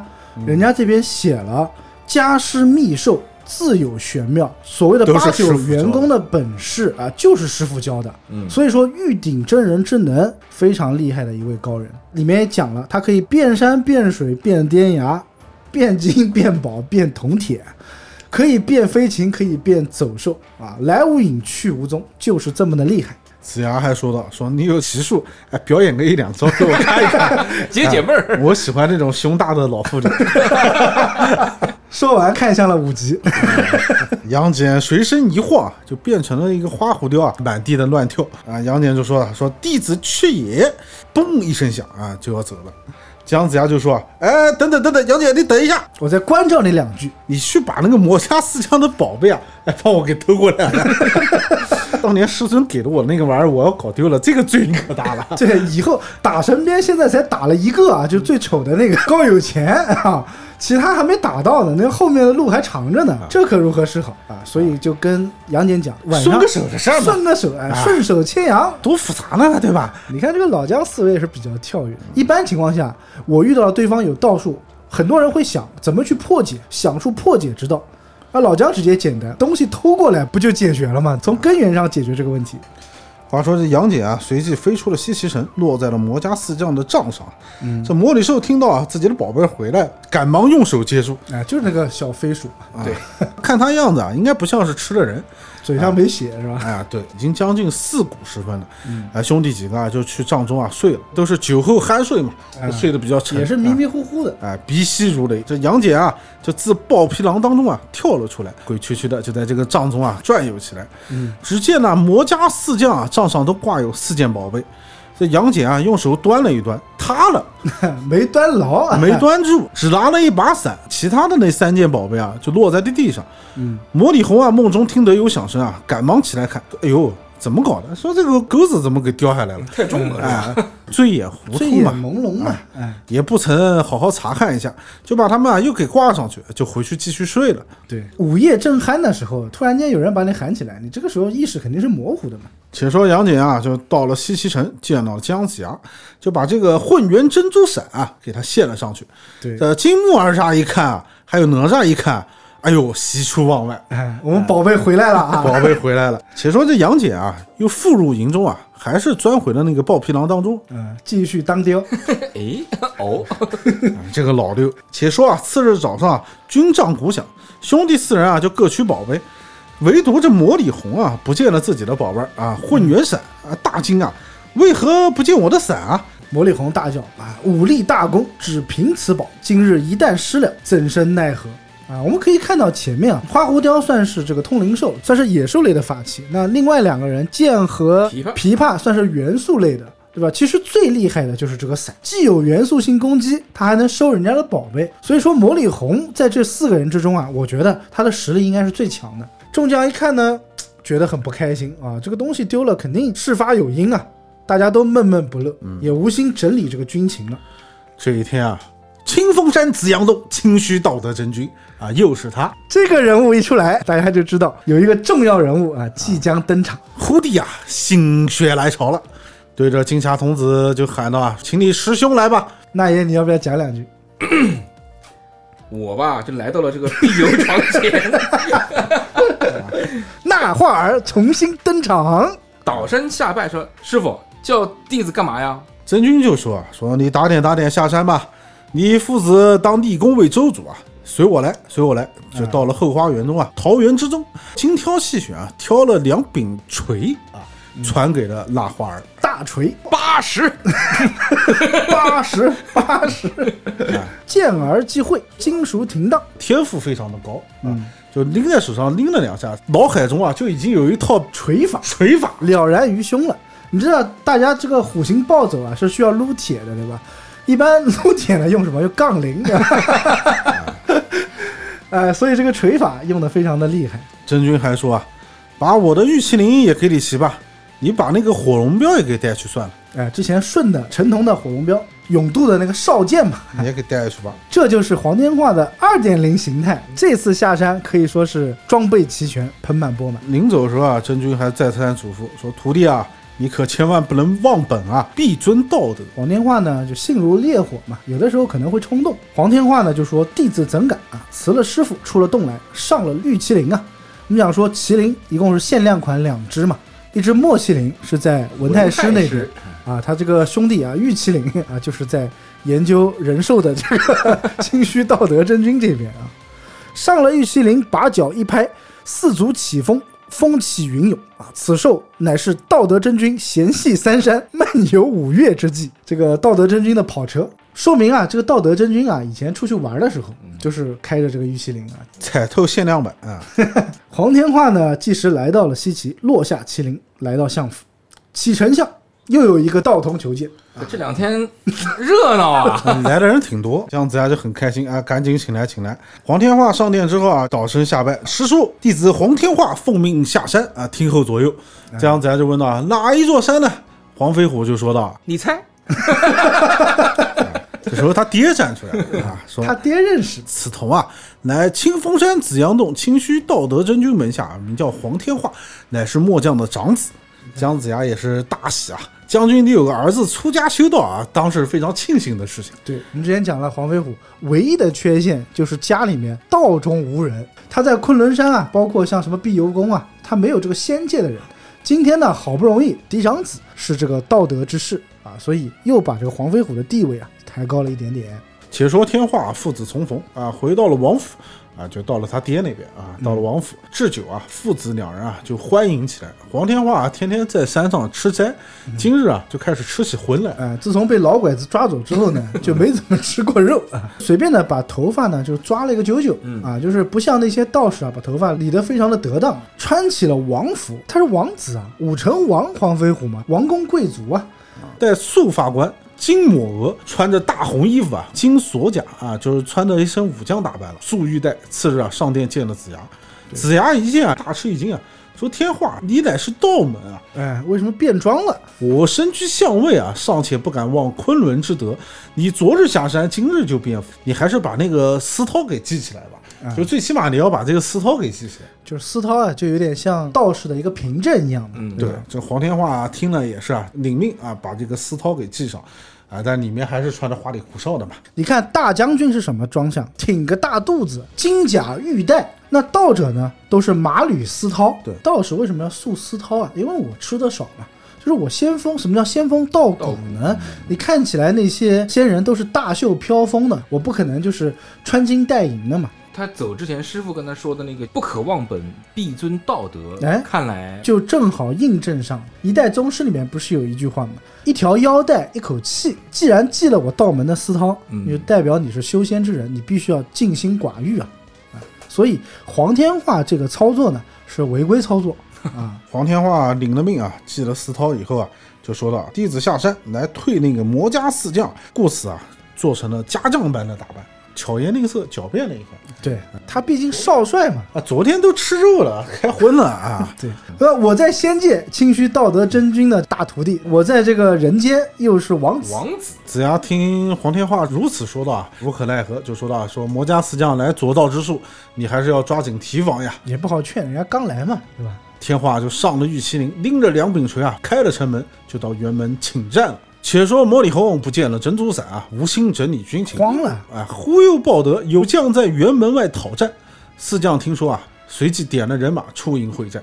只见一战将骑着玉麒麟而来，哎，有诗为证：悟道高山十六春。他三岁的时候被老拐子拐走，被这个清虚道德真君拐上山，所以他现在的年龄应该是十九岁，十九岁，二十岁不到。整身打扮呢，束发金冠，飞烈焰啊，大红袍上绣团龙，王子王孙的打扮了啊。连环气就金锁铠，腰下绒绦左右分，不是丝绦，是绒绦啊。两柄银锤生八刃，八刃亮银锤啊，稳坐走正玉麒麟。大家很奇怪啊，一般到这种情况下，我可能会做一个解答啊，我们放在后面慢慢解。我们先看剧情。魔力青啊，看到来者啊是一员小将，有身坐玉麒麟啊，就到阵前说啊：“来者何人黄天化就说啊：“我不是别人，我乃开国武成王长男黄天化是也。？”人家正常要讲我是哪出山哪出洞府，他这边讲的是我是开国武成王的长子。这 魔礼青大怒啊！一听武成王这三个字还得了啊？我们抓的就是你这个叛臣！摇枪夜步啊，就来取黄天化。黄天化呢，手中锤是负面交还。话说魔礼青大战黄天化呢，零步相交，枪锤并举，往来未及二十个回合。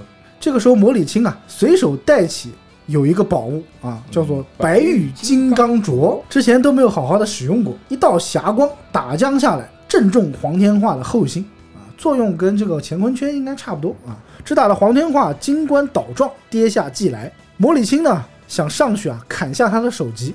这边哪吒大叫：“不要伤我道兄！”蹬开风火轮，杀至阵前，把黄天化就拖了回去。不管是杨戬也好，还是黄天化也好，首战必输，就可见这个魔家四将啊，真的不是一般人能够对付得了的。所以让他们来拿黄飞虎，还真的就是杀鸡用牛刀啊！哪吒大战魔礼青呢，双枪并发，把这个火尖枪啊，火焰调到最大。杀的天昏地暗，魔礼青啊又重新拿起了这个金刚镯啊，要来打哪吒。哪吒这个时候啊，乾坤圈收回来了，乾坤圈是金的，那金刚镯是玉的，那金打玉啊，不是给他打的粉碎吗？对，完客魔力青、魔力红这时候一起大呼啊，说好哪吒，伤岁无宝啊，此恨怎消？齐齐啊就来动手。哪吒见势不好啊，也是赶忙退回了西岐。哎，打不过就跑嘛，打不过就跑。这边魔里海正准备开始用琵琶了，跟这个吟唱时间比较长啊。哪吒已经自己进城去了。刚把前奏弹完，还没到高潮呢。对还没进副歌呢，这个哪吒已经回去了啊。魔礼星回来之后啊，见失了金刚镯啊，也是闷闷不乐。且说黄天化被金刚镯给打死了以后啊，黄飞虎也是痛哭失声啊。那话儿就此不该啊！昨天才喝的酒，今天已经是一具冰冷的尸体了。哎，刚到西岐还没安枕啊，就已经被打死，甚是伤情啊。把这天化的尸骸啊，就停在了相府门前。子牙啊，也是难受。启禀丞相，有一道童求见。子牙这个时候已经麻木了啊，说来吧来吧来吧来吧来吧来吧。道童到了殿前下拜啊，奉师命啊，前来背师兄啊黄天化回山。折腾，子牙听后啊，也是大喜。快走快走！美元将领这个三十条命都把他给挑起来啊！白云童子啊，就把这个黄天化给背回了。到了紫阳洞前啊，放了下来，回去复命说师兄已经背回来了。真君出洞以后啊，看了天化，面黄不语啊，闭目无言，把丹药化开啊，用剑啊嘴巴撬了开来，把药灌了进去，随入中黄啊。不到一个时辰啊，黄天化已是回身了。当时在战场上直接打懵了啊，吃了一颗仙豆，啊起死回生了。这个师傅啊，火冒三丈，说好畜生，下山吃荤，其罪一也；变服忘本，其罪二也。若不是看在姜子牙的面上，老子绝不救你啊！对，大家都知道这个清虚道德真君啊，喜欢珍奇异兽，最反对人家吃荤了，他是动物保护主义者。黄天化也是倒身下拜，真人又取出一物啊，递与天化，你还是赶快去西岐啊，再会会魔家四将，我不久也要下来了。这次黄天化也是学乖了，给师傅一顿骂之后啊，灰溜溜的赶快下了山，借土遁而来。须臾间啊，便到了西岐，落下遁光，来到了相府门前。门关忙报啊，姜子牙也是命他赶快到了殿前。黄天化就把师傅的话说了一遍。飞虎啊也是大喜，儿子死而复生了，能不开心吗？就最近这段时间，就跟过年一样，玉虚三代弟子呢，纷纷的开始显露头角啊，也算是他们的一个正式出场。黄天化死了一回，才算是他真真正正的正式加入了西周阵营。话说这个黄天化啊精神啾啾，忙要报这个一斫之仇啊，哎，这镯都碎了，跑出去诺战，大叫道：“今日定见雌雄！”这个魔礼青呢，摇枪来刺，黄天化呢，火速来迎，两人又站在一旁啊，还没打到这个三五个回合呢，天化也是回马便走啊，回灵，回灵一走，黄天化回头一看，看见了魔礼青啊，正在赶来，挂下双锤，取出了一副锦囊，打开看了看，只见啊，藏有七寸五分，放出光华，火焰夺目，名曰传心钉。嗯，这个字“传”字怎么写啊？提手旁加一个赞叹的“赞”，两个读音，既可以读“在”，也可以读“传”。读“传”的时候呢，有传射之意啊，就是集中起来射向你啊，这个叫传射。在这边应该读作叫传心钉啊，是这么一个东西。其实这个魔礼青啊，之前知道你黄天化手段嘛，就挂个两个大锤，骑个玉麒麟，对吧？量你应该没有什么法宝，没想到死而复生之后啊，居然带了一个东西出来。所以刚才那爷，你不要笑人家用暗器用的厉害啊，那画儿这边讲一下，才是整个西周队伍中的鹰眼，暗器之王黄天化，哎，黄天化上一轮不是用的激光炮吗？叫莫邪宝剑，莫邪宝剑，这里的剑怎么没有了？剑没给他们，下山的时候拎两个大锤下山了嘛，这次没给，都给了师傅用什么呀？这当时只是借他用一下，对吧？给了他什么呢？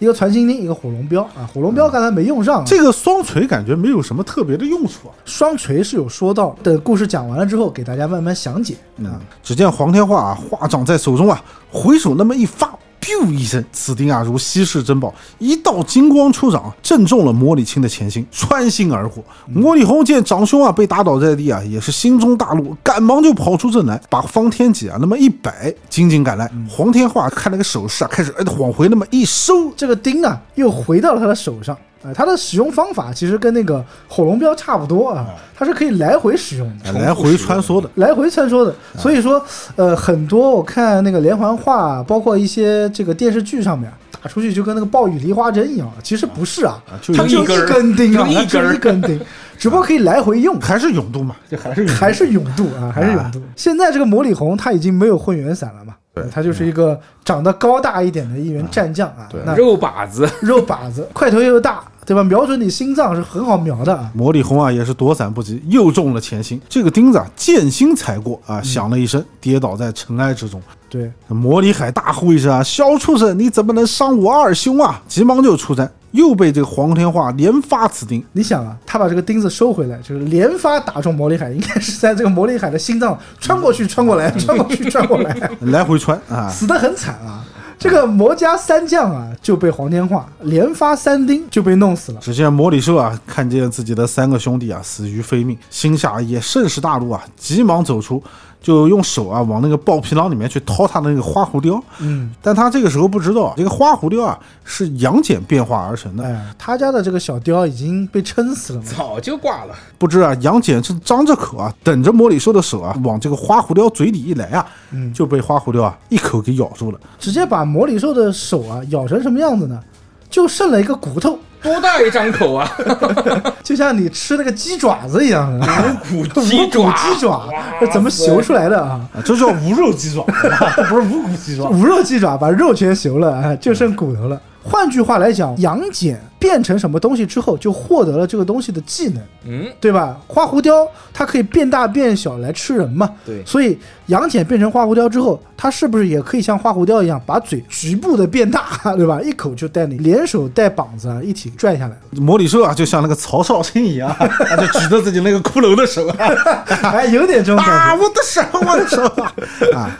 对，这边疼痛难忍了，又被黄天化一个钉钉来啊，正中前胸。哎，这个黄天化算是露了脸了啊！那花儿，你表达一下你自己获奖感言吧。舒坦啊，请问你今天表现的如此英勇，是什么激发了你的斗志呢？是再不立功的话，不好交代啊。话说啊，黄天化把这魔家四将打死了之后啊，方才来取首级。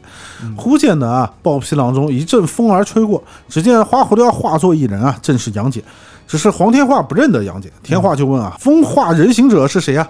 杨戬便答道：“我是杨戬，江师叔有命在此，以为内应的。哎，里应外合，对，今见啊，兄长连克四将，正是应了上天之兆。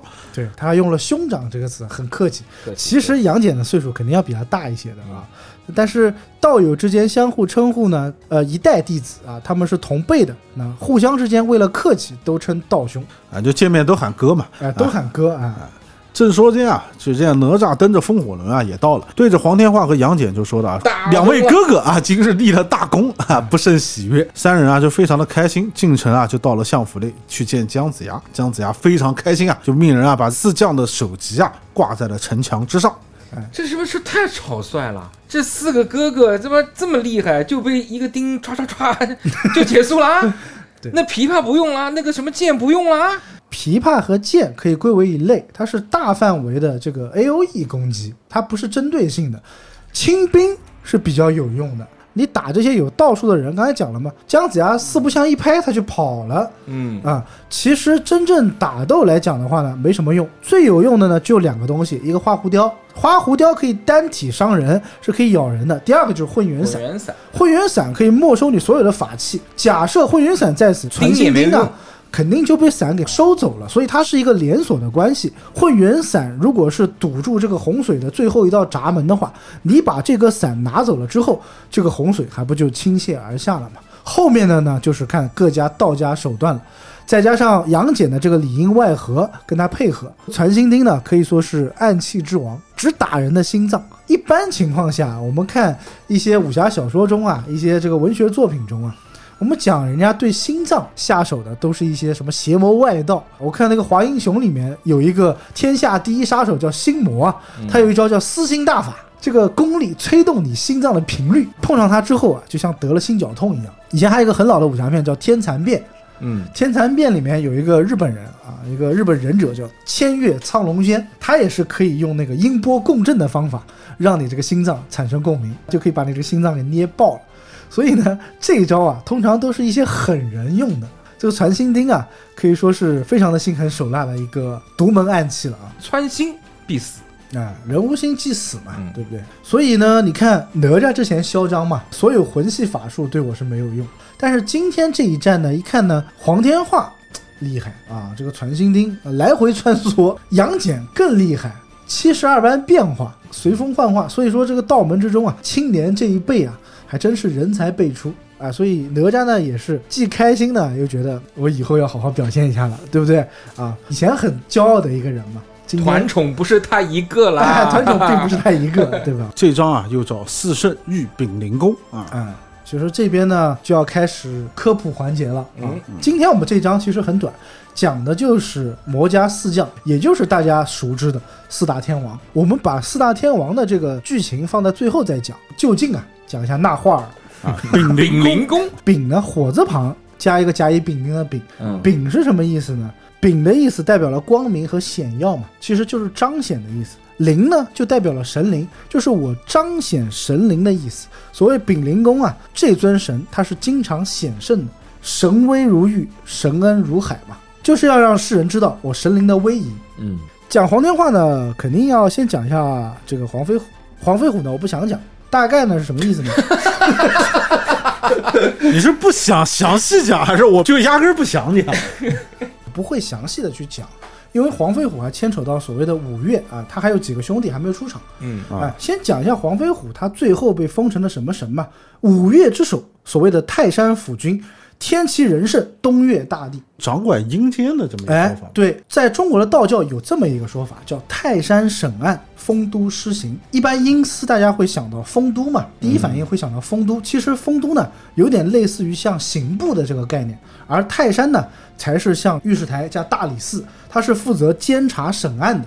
泰山就相当于阴司的这个公检法，评论你这个人的功过得失啊，哎，主要是靠这个泰山府君来评判。你先要去泰山，哎，完了之后你要有罪了之后，再把你放到丰都去。对，就是该下两层下两层，该下四层四层加四四。层，对，刑部定了刑之后，再把你拖到地狱去，是这么一个流程。你甚至可以这么理解啊，这个黄飞虎封的这个神泰山府君呢，东岳大帝就是整个冥府的老大，扛把子，公检法三司之长，死神大人。那这个丙灵公呢，是他嫡长子嘛，其实就是检察官大人，他是专门负责审判人世间的祸福、生死和命运，有没有罪，是不是好人，由我说了算。在《封神演义》中呢，黄天化还有一个职责是管理三山正神，哪三山呢？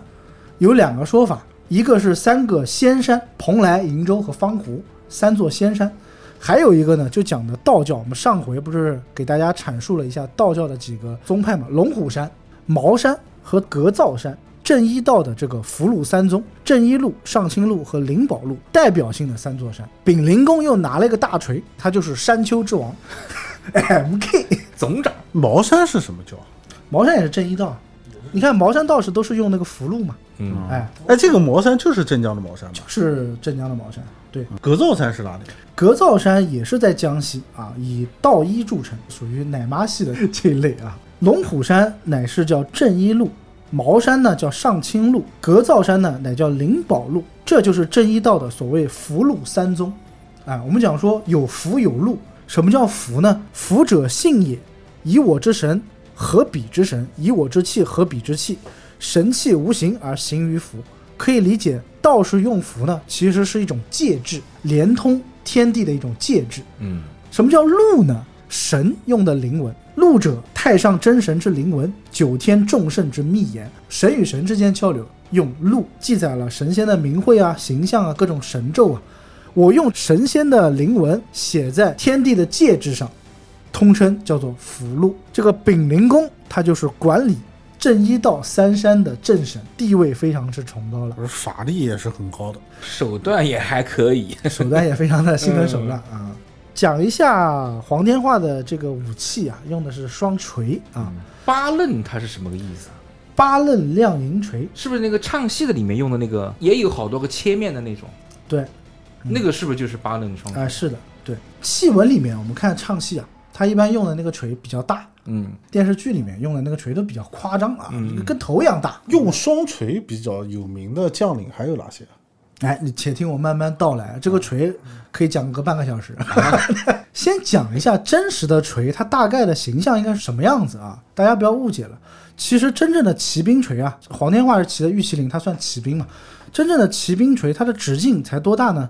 六到八厘米，那就是一个拳头了，一个拳头的大小，嗯。一个拳头就有点像那个《长安十二时辰》里面的吹气用的哎，陇右吹气，用的他用的那个吹气那个呢，可能相对小一点，他用的那个叫骨朵。我们讲说纣王喜欢什么？金瓜鸡丝，通过它的这个大小体态啊，可以分骨朵、金瓜、锤，或者统称为叫锥。纣王用金瓜的，我们上次讲过，就西瓜般大小。理解是西瓜般大小，其实没有那么大。西瓜它还分呐，是早春红玉 还是横溪，对不对？金瓜有点像我们吃的那个叫小香瓜，对，小香瓜、哎，那么大的那个，没有像西瓜那么大，不存在的。其实，因为你需要挥舞嘛，正常的打仗是专克这个骑兵重甲的。那个时候。的演练技术是实心的吧？应该是对，实心当然实心的啊。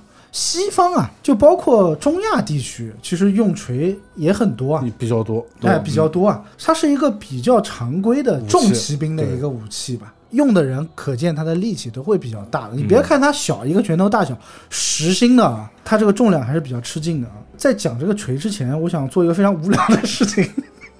有多无聊？之前不是有一个喊麦非常之火吗？啊，紫金锤啊，惊雷这通天修为，天塌地陷紫金锤。嗯，我想做件无聊的事情已经很久了，锻炼一下大家喊麦的能力。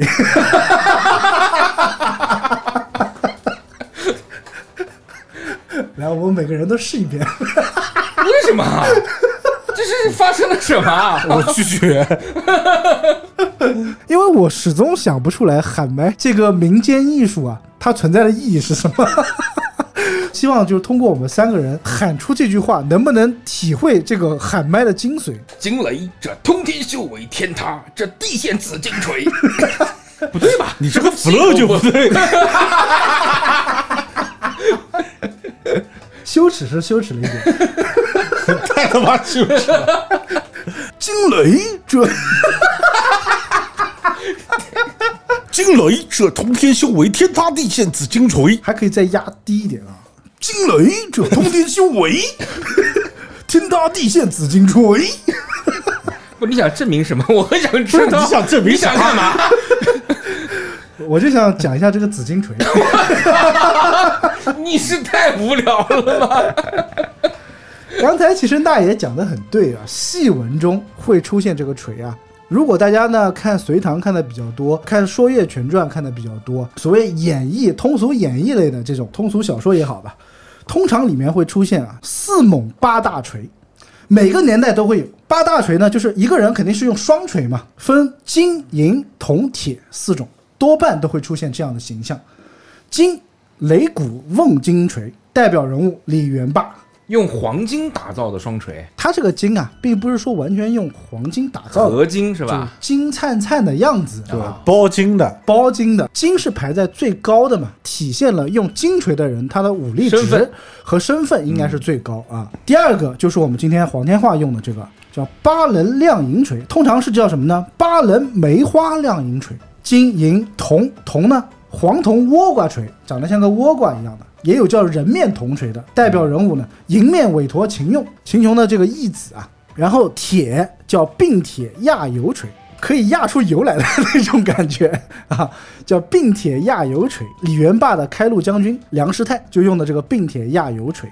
为什么黄天化必须要用这个天塌地陷紫金锤呢？其实跟一个人有关，这个人是谁呢？就是岳云。铜多看点书，少听点相声啊。岳云就是岳飞的长子啊，也有说是他的养子的。因为刚才讲了嘛，黄飞虎他是总领五岳之首嘛。后来人家讲说越王，越王，越王，本来其实讲的是黄飞虎。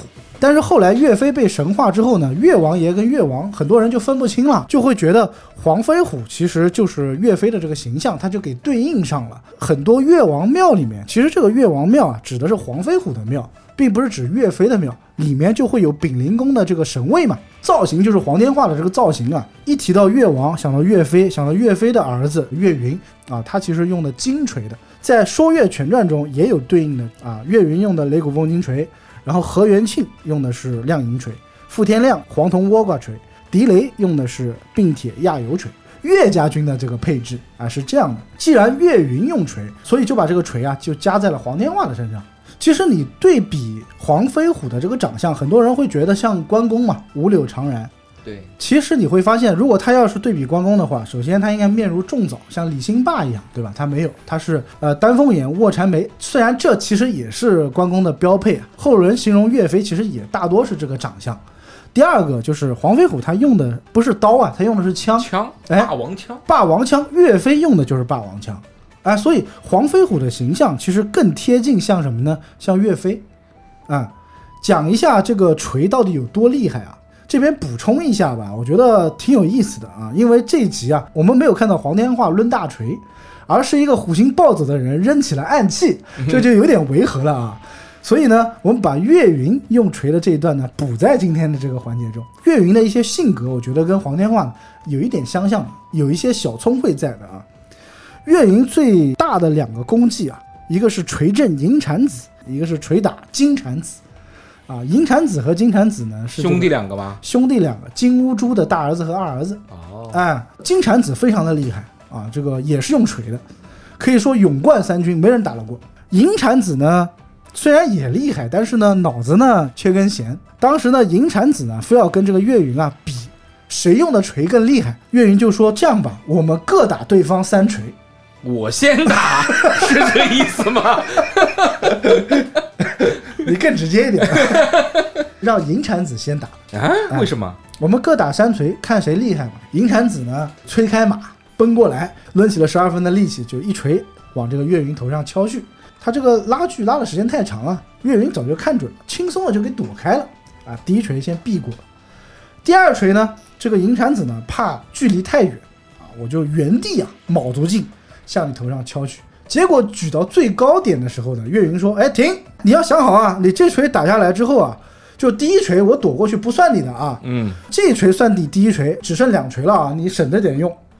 哎，这一喊，这个劲不就泄泄了对哎这一锤打下来，其实也没什么力气，前面两锤力气都用完了，后面两锤呢也轻轻松松就被这个岳云啊给接下了。哎，那岳云说：“现在轮到我了，对吧？前两锤假装是催马高锤，其实只用了五分力。那这个银蝉子接了两锤之后，岳云不过如此。那来了什，么力道。结果第三锤，岳云用了全身之力，轰的往他头上一敲，都没反应的过来，这个银蝉子头就开了瓢了。用锤之人啊，虽然力大，但是实际上也是要用巧劲和心思的。打这个金蝉子呢，就更简单了。金蝉子一个人对战四猛八大锤，从早上一直打到晚上，打了已经很累了。然后岳云呢，趁他不备啊，丹凤入昆仑，整个人趴在这个马肚子上面。金蝉子远见啊，一匹马就这样奔腾而来，马上没人，人驾驶，觉得很奇怪。再一回神，这个岳云啊，就对着他的胸膛啊，砰的这样一撞，被突如其来的这一锤打的是胸骨俱碎，这个金蝉子也就倒了。所以锤呢是这么用的。讲到这个丙灵公啊，他还有一个名号叫做泰山三郎。为什么叫三郎呢？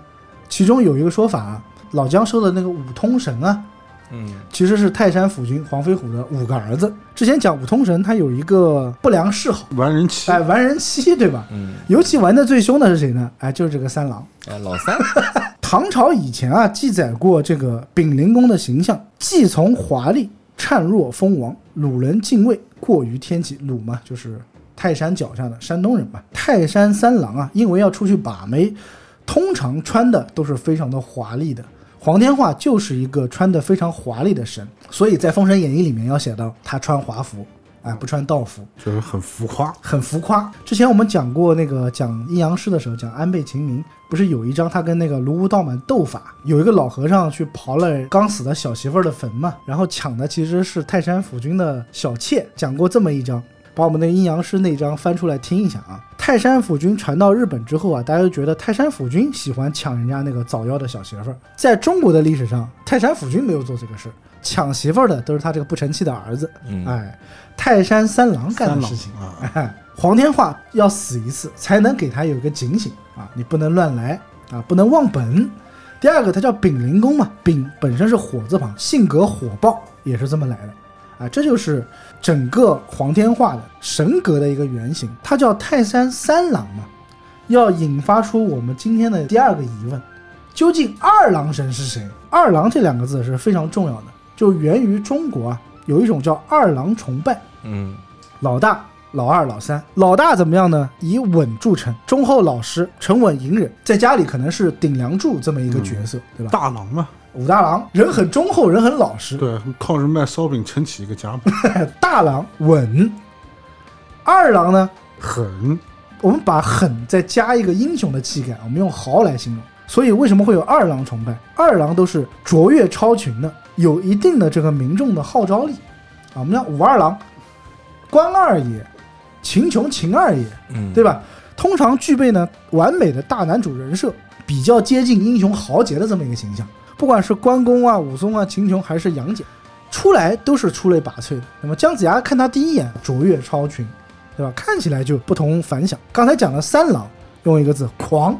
家里的老三是最顽皮的，通常都是中二热血的这种青年啊，性格乖张，有点不正经，往往呢造型还奇特，骨骼惊奇，异于常人。丙灵公的丙不是甲乙丙，他也是排第三嘛？一个没火字旁，呃，就当他是个脾气不太好的 老三。三，对，那爷在家里面排第几啊？哎，那爷你在家好像也排老三啊？你的年龄来讲的话，我们这一辈你们这一辈老三啊，你排老几啊？你是排老三啊？按年龄来讲的话，我还真是老三。果然啊，那会儿真的是那爷的本命之神啊！小心我用穿心钉了啊！所以说，一般三郎我们讲拼命三郎石秀啊，张三爷对吧？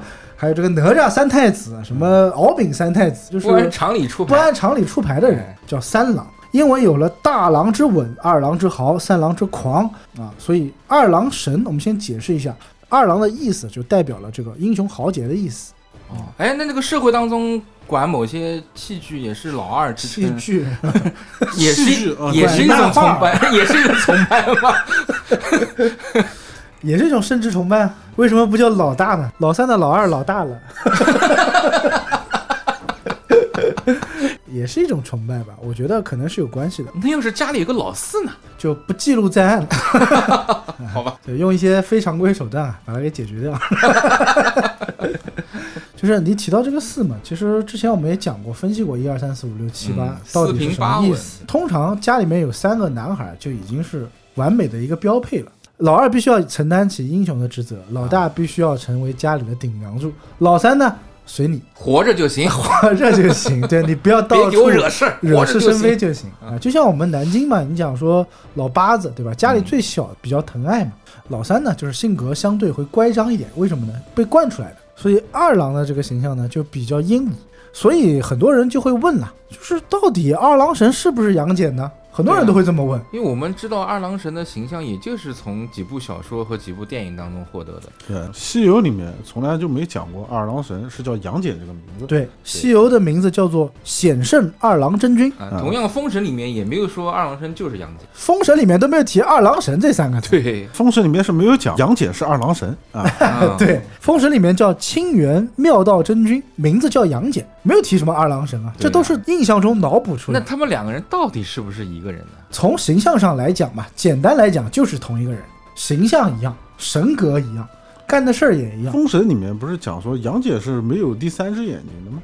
不仅封神没有第三只眼，西游记也没有第三只眼，就《西游记》里面的二郎神也没有，也没有三只眼。就他跟孙悟空打的那一段，不是孙悟空变成那个庙了嘛？然后是二郎神用他的那个天眼一看，把他照出原形来。这都是在动画、在这个电视剧中大家看到。为什么他有第三只眼？我今天也会解释这件事情，有点曼德拉效应。讲到二郎神，第一反应就会想到的就是三尖两刃刀、嗯三只眼、哮天犬和杨戬这几个字就蹦出来了。对，到底是怎么来的呢？听我娓娓道来。是谁给了他第三只眼？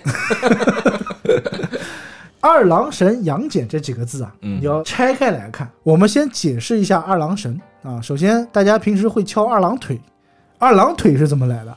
就是二郎神的坐姿，功夫都看过吧？一曲肝肠断，天涯何处觅知音。那个天地双残在弹琴的时候时候，他敲的就是二郎二郎腿。下面是真空的呀，不是一般人能敲出来的呀。你现在是倚着沙发敲二郎腿啊，其实代表了二郎神身上一种玩世不恭的感觉。那他抖吗？他就是不抖，那不抖就没有了神髓。我们翘二郎腿抖嘛，大家看起来吊儿郎当的，对吧？哎你说把腿放下来啊，小时候家里都这么老叫，外讲嘛，一抖穷，二抖贱。也不是说抖个腿啊，就好像很闲散的样子啊，不是啊，它反而是代表了他一种神威。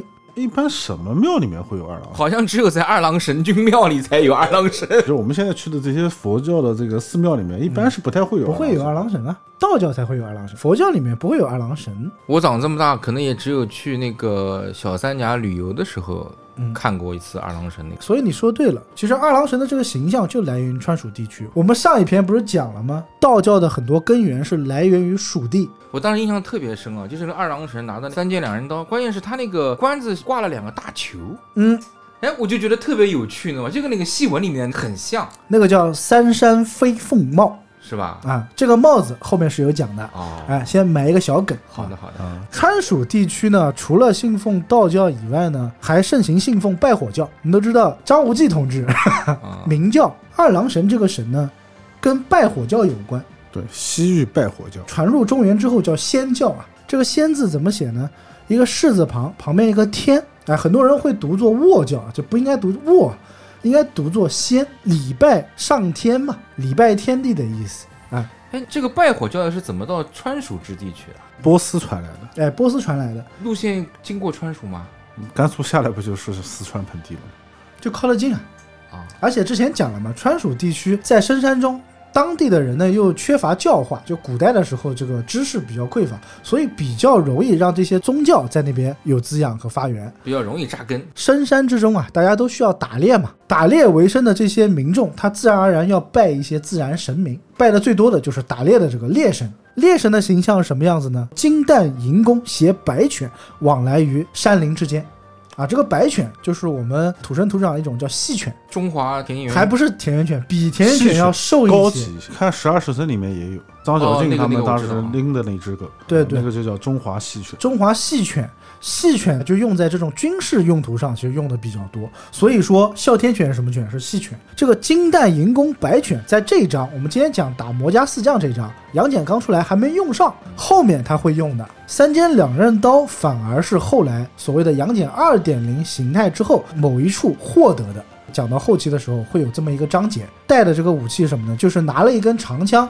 身骑白马，暗器呢有这个金蛋银弓，还带了一只狗。五代十国时期呢，有两个后主，一个是前蜀的后主，一个是后蜀的后主。前蜀国的后主呢叫做王衍，后蜀国的后主呢叫做孟昶。这两个人呢有一个相同的爱好，就是喜欢做行为艺术，喜欢 cosplay。艺术家，他们政治啊都不怎么行，因为要不然是后主呢，对不对啊？到他们这代就结束了啊。但是他们在艺术上面还有一些造诣，他们喜欢 cos 谁啊？喜欢 cos 的就是我刚才讲的这个猎神，蜀中的这个猎神，猎神提到了仙教嘛。这个神又叫灌口仙神，灌口是一个地方啊，就现在的这个都江堰市。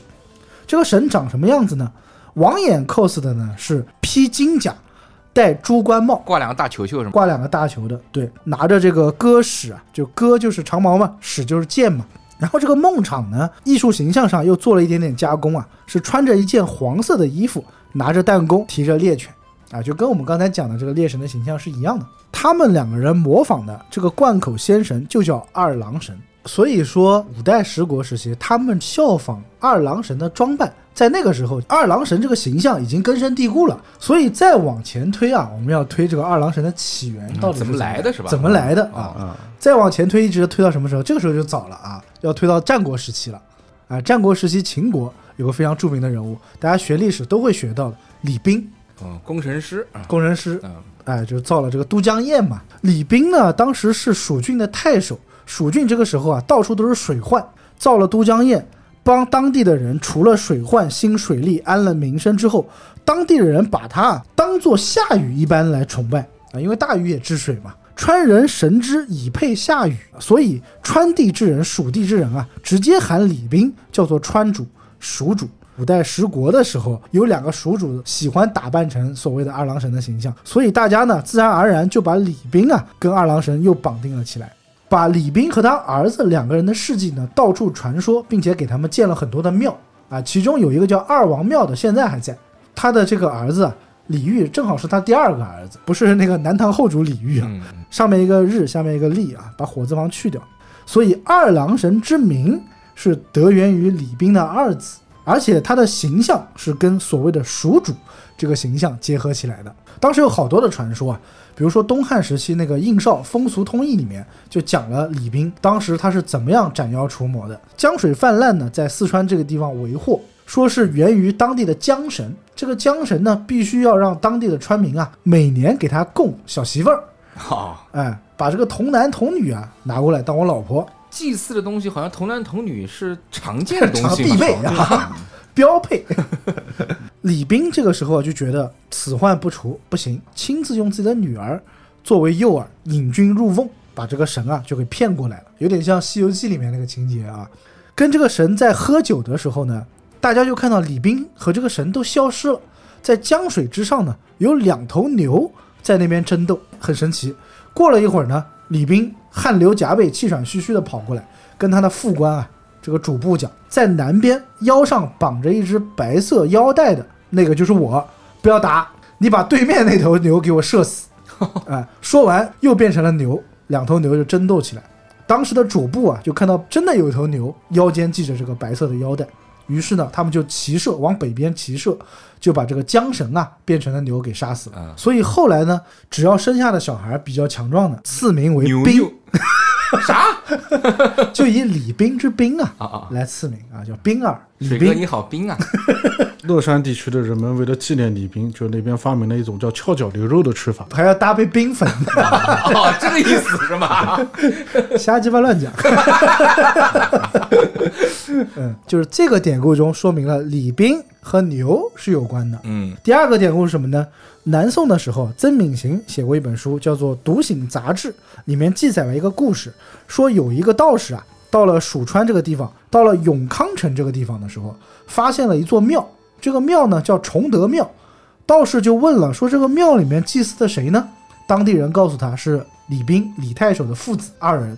李冰治水的时候，江中有龙为孽，太守令人捕龙，并且凿断了山崖，把江水一分为二，就把这个龙啊给困住了。李冰是有功于蜀地嘛，就给他造了这么一个庙，叫崇德庙，来祭祀他们父子二人的功绩。每年要用四万多头羊来祭祀，四万多头羊，对，他吃得下吗？这这太多了吧？我估计啊，可能也是当地的这个夸张的修辞手法了吧？一方面是夸张，第二方面呢，可能有些人中饱私囊呢。但是据当时的县志记载，所有的人需要交税嘛，很多人他直接可以用羊来抵，所以祭祀李冰父子必须要用什么呢？用羔羊。一直到现在啊，我指的现在是当时的这个宋代的现在。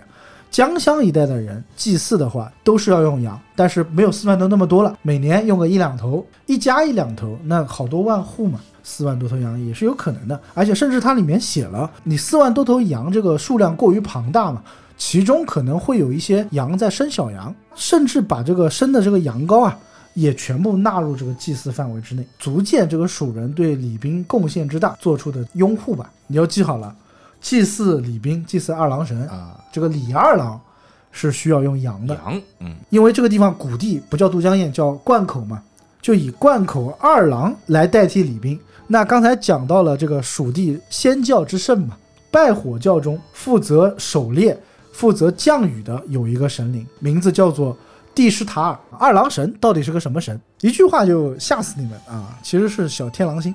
哈利波特，哈利波特都看过吧？啊，哈利波特的这个教父啊，小天狼星。因为天狼星呢是夜空中最亮的星。好，可以唱了。夜空中最亮的星，原来是妈的天狼星。天狼星呢是除了太阳以外全天最亮的一个恒星，所以也代表了这个雨神啊降妖除魔、去病攘灾。那西北望射天狼怎么说呢？对，西北望射天狼讲的就是这种我要去打仗的决心嘛，对吧？所谓的战神之名，所以我们看二郎神的战斗力很高啊，我们心目中可能相当于是战神的这个级别。所以这个雨神它既有猎神之名，也有战神之名。它在每个月会有三次的显灵，上旬的时候呢会变化成一位十五岁的少年，中旬的时候呢会变成一个金色犄角的公牛，变个牛，刚才讲了李冰，他是变牛的，对吧？下旬呢是化作金耳朵的白色骏马。蒂什塔尔因为他是负责降雨的，所以他的对手呢就是旱灾。有这么一位旱魔，我们讲旱魃嘛，叫做阿普什，在神话中呢就是到处作恶，两个人就打在了一起。蒂什塔尔呢，刚才讲了，他会变成白色的骏马，而旱神变成了是一只黑色的秃马。秃马 他汗嘛，啊他没什么毛嘛，没了是吧？一匹马它没有鬃毛和尾巴以后，这个造型也蛮恶心的。就蛮恶心的。你想，就是那种僵尸马吧，秃马它连尾巴都没有嘛，应该是没有。光溜溜的嘛。妈呀，这个形象太恶心了吧！两匹马就打在了一起，不得不讲这个旱魃这个秃马有点本事啊，非常的厉害。那当然有本事了，毛都没有了，想打架想薅人家头发，薅不住的。对他能薅别人，别人薅不了他呀，真是。对，然后蒂什塔尔就败下了阵来，这个时候他就需要粉丝的应援，啊，打 call，哎。给他刷个游艇，点个小红心啥的，是吧？哎，对，就老铁们走一波啊，给我增加一些法力，给我个眼神助助兴，是吧？那个左上角关注啊，不要忘记点啊。那粉丝团给他祭祀的什么呢？马、羊、牛驼，驼就是骆驼啊，啊，用大批量的马和羊和骆驼来给他补充能量，雨神获得了能量之后呢，第二次就把这个旱魃给干掉了。所以说，李冰用什么来祭祀他？用羊来祭祀他，对吧？第二个，李冰能变牛，这个雨神也能变牛，因为蒂什塔尔呢目光锐利，洞悉一切，所有的邪魔外道啊，在他面前都无所遁形。大家觉得二郎神都有第三只眼嘛？其实就代表了天狼星的光亮，三眼能洞察天地之事嘛。文太师也是三眼，但文太师中间那个眼睛似乎没多大用，哎，主要是生气的时候睁开一下。当照明使用，照个明，当个灯啊。好大的强光他是个矿工。对，所以二郎神的天眼就代表了他是世界上所有妖魔的克星啊，丑恶之事在他的眼中无所遁形嘛。逃不出我的法眼。啊，绽放的光芒是纯洁的啊，是具有神性。本身我们上一回也讲了，四川啊自古有这个崇木的这个习俗，蚕丛纵木啊，哎，它就是纵木的。四川的这个底羌族啊，就是少数民族，自古呢就有擒鹅为天的习俗，在额头上纹天眼的这个习俗。你看四川的峨眉山、中间会点一点红痣，周周芷芷若若之类的 啊，额头上是不是都有一个小点点？哎，那师太脑袋上有吗？当然有了，他可能不止一个呢，一排是吗？就这么一个意思啊。好吧天眼这个我们之前在文太师那章也解释了很多了，后来大家把这些东西加在一起，给大家解释了一下二郎神这个神是怎么来的，其实就是小天狼星。那讲到现在呢，好像跟杨戬没有任何的关系。嗯对啊，先不讲杨二郎，二郎神最像的应该是李冰嘛，应该叫李二郎了，应该姓李嘛，啊对吧？但是民俗中除了李二郎，还有几个二郎，一个姓赵的叫赵二郎，隋朝的时候眉山的一个太守，在南宋注目的这个《方舆胜览》中就记载了这个赵玉的故事，说这个赵玉啊，当时也是去斩蛟的。你就记好了，所有的这个二郎神就跟斩蛟有关。哎，跟治水都是有关系的。赵玉呢斩了恶蛟之头啊，左手提头，右手持刀，奋波而出。完成这个光荣壮举之后呢，他就弃官了，他就不当太守了，就是销声匿迹了，去这个青城山啊学道去了。还讲到他有一个师傅，名字呢叫李玉，玉是金字旁加一个美玉的玉。我们刚才讲到杨戬他师傅叫什么名字？玉鼎真人，鼎不就代表了金吗？他在的这个洞府叫做玉泉山金霞洞，就是从李煜的这个形象搬过来的。然后赵玉啊，后来还险胜了加州，就是水患又开始频发了。加州？加利福尼亚嘛，巴利福尼亚，他还管得挺宽呢。那玉泉山在北京啊，北京海淀区。现在的玉泉山也不一定就是书中的这个玉泉山，对吧？但是他是在青城山学的道是吗？哎、在青城山，那他肯定有个师妹叫白素贞。白素贞是吧？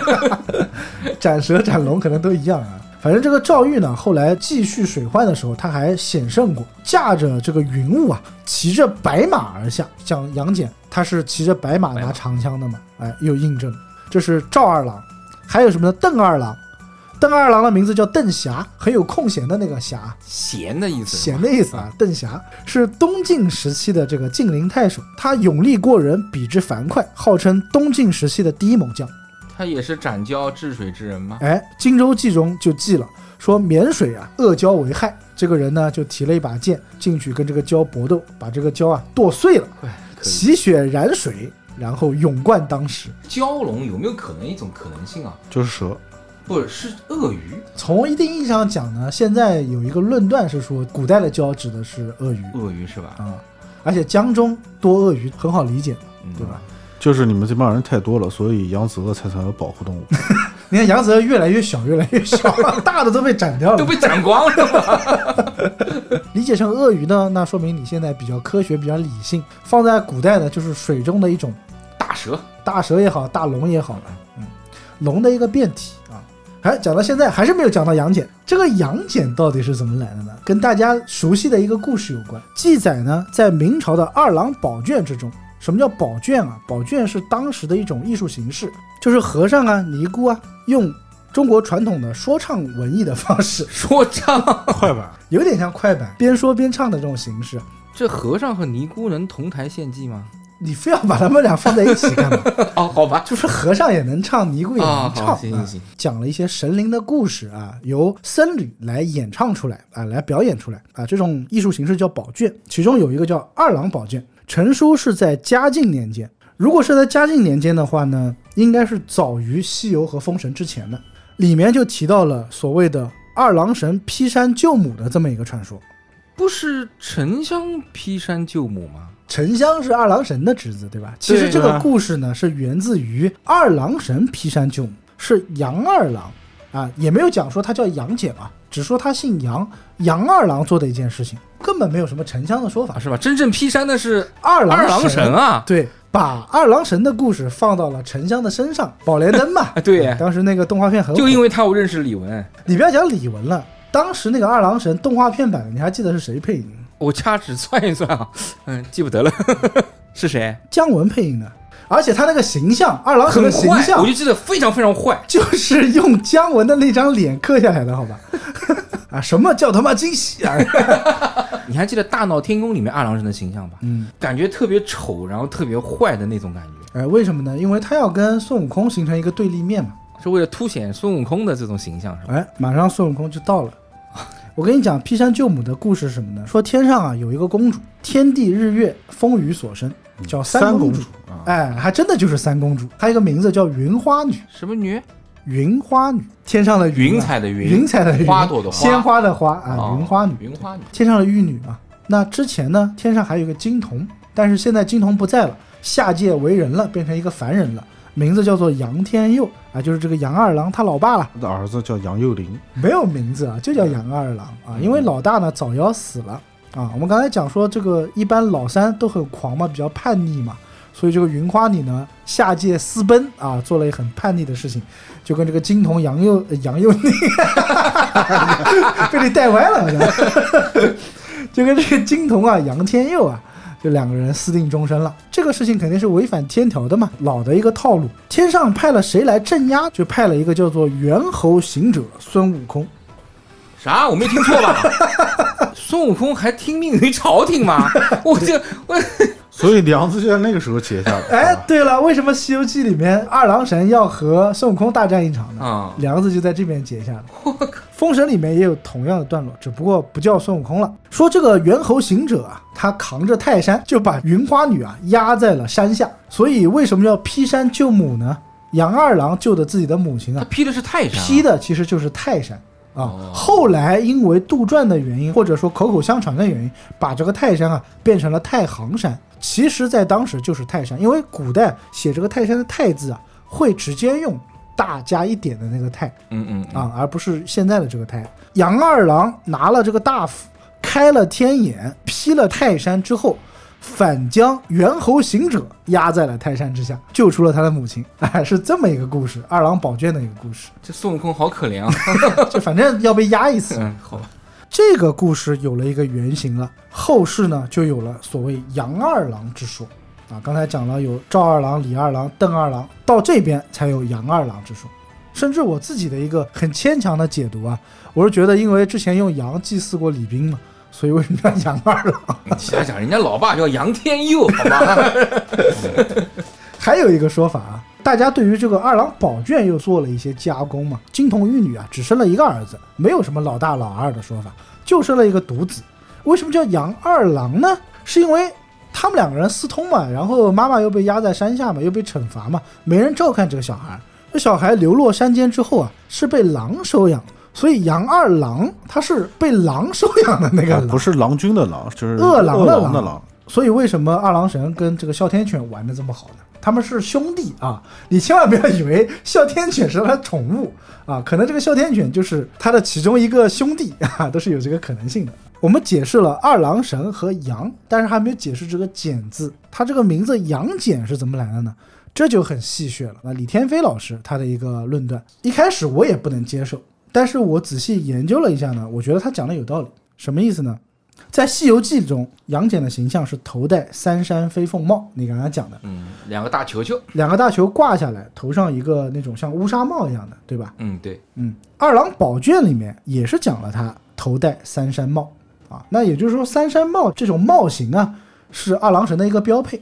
这个帽子呢，没有见过的不要紧，我讲两个人，大家一定知道。嗯，东厂曹少卿，西厂雨化田，太监戴的帽子，然后有两个垂珠垂下来的，那个就叫三山飞凤帽。杨戬是个太监，哎，杨戬还真就是个太监什么什么？你给我说清楚。上回讲到三国，现在跟你讲讲水浒啊。《水浒传》里面有四大恶人，高俅高、蔡京、童贯，还有一个就叫杨戬，一模一样的字。当年的四大太监高俅不是太监，高俅、蔡京不是太监啊啊，杨戬和童贯是太监，他们四个人都是太尉嘛，算是宋徽宗的宠臣吧，就跟费仲游魂这种差不多啊，你啊这么理解吧。这个杨戬啊，虽然是恶名在外，但是呢，我现在讲的杨戬是这个宦官杨戬啊，跟他有关的传说呢，都跟道教有关，都跟一些神啊鬼的有关。其中就讲到了一个故事，洪迈的《夷坚志》里面就写到，宋徽宗啊有一个老婆啊，叫做韩夫人，在宫中呢一度失宠，看到她嫌烦，对吧？就让这个韩夫人啊在杨戬家里面养病，因为她失宠嘛，天天郁郁寡欢啊。不是杨戬是个太监呀，赐给他是让他照顾让他照顾又不是说给他当老婆。哪有皇帝把自己的妃子给太监当老婆的？徽宗的爱好有的时候很奇怪 就放在你家，我不想看到他了。啊你。们你帮我照顾好就行了。这个韩夫人啊，就跟杨戬的这个夫人，杨戬还有夫人，宦官吗？哎，太监娶妻也很正常。也不知道他为什么会有夫人啊，就是两个人一起去逛街去了。去哪儿逛街了呢？就去了这个二郎神庙里面去祭灵，拜拜天地啊。然后怀孕了，哎，怀孕了，谁干的？哎，很神奇，对不对？谁干的？我总觉得这事情感觉就要往怀孕那个方向走了。我靠！不仅怀孕啊，还被这个杨戬发现，这个韩夫人自己在房间里啊，就真的有一个长得跟二郎神一模一样的人，不知道有没有带狗啊，天天飘下来跟他相会。我虽然是一个名声不好的人，但我得帮主子分忧，套我主子螃蟹这不行啊。杨戬跟很多的道士关系很好嘛，就请了一个道长啊，叫做潘道长。他是不是叫潘周丹？有请潘周丹。你最近抖音刷的有点多，我跟你讲。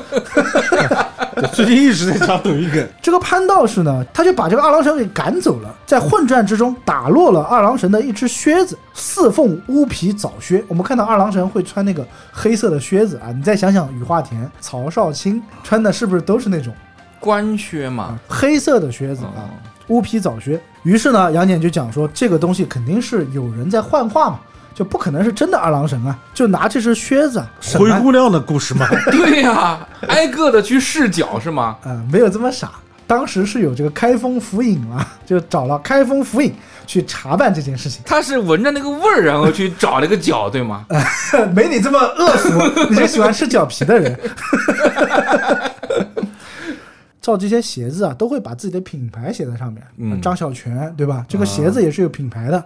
在这个靴的缝线之中啊，发现了几个字，叫“仁一郎造”，有一个叫仁一郎的人造的这个鞋子。造的鞋子啊，于是呢，大家就通过这个鞋子啊顺藤摸瓜，去找这个人一郎密查暗访，先找到仁一郎，再找到谁买的嘛，啊，再找到跟这个二郎神庙有关的人。后来就发现啊，原来庙里的这个神官叫做孙神道，这个人他有重大嫌疑。管理员是吗？哎，管理员，当家的哎，当家的二郎神庙的当家的，啊，就把这个孙神道啊给抓到了啊。后来一查，果然是他跟韩夫人通奸的，他变作二郎神的样子，因为会些法术吧，然后掩人耳目，跟这个韩夫人啊，哎，就来了这么一腿胆这么小呀，色胆包天啊！啊。后来死得很惨，直接被凌迟处死。皇帝的女人他也敢碰？对，杨戬就有很多的传说，都是跟这个道教神有关的。后来就干脆就把这个杨戬、杨二郎这个名字，呃，觉得“戬”这个字听起来还不错，就干脆给了他。那应该是让这个孙神道变成了二郎神，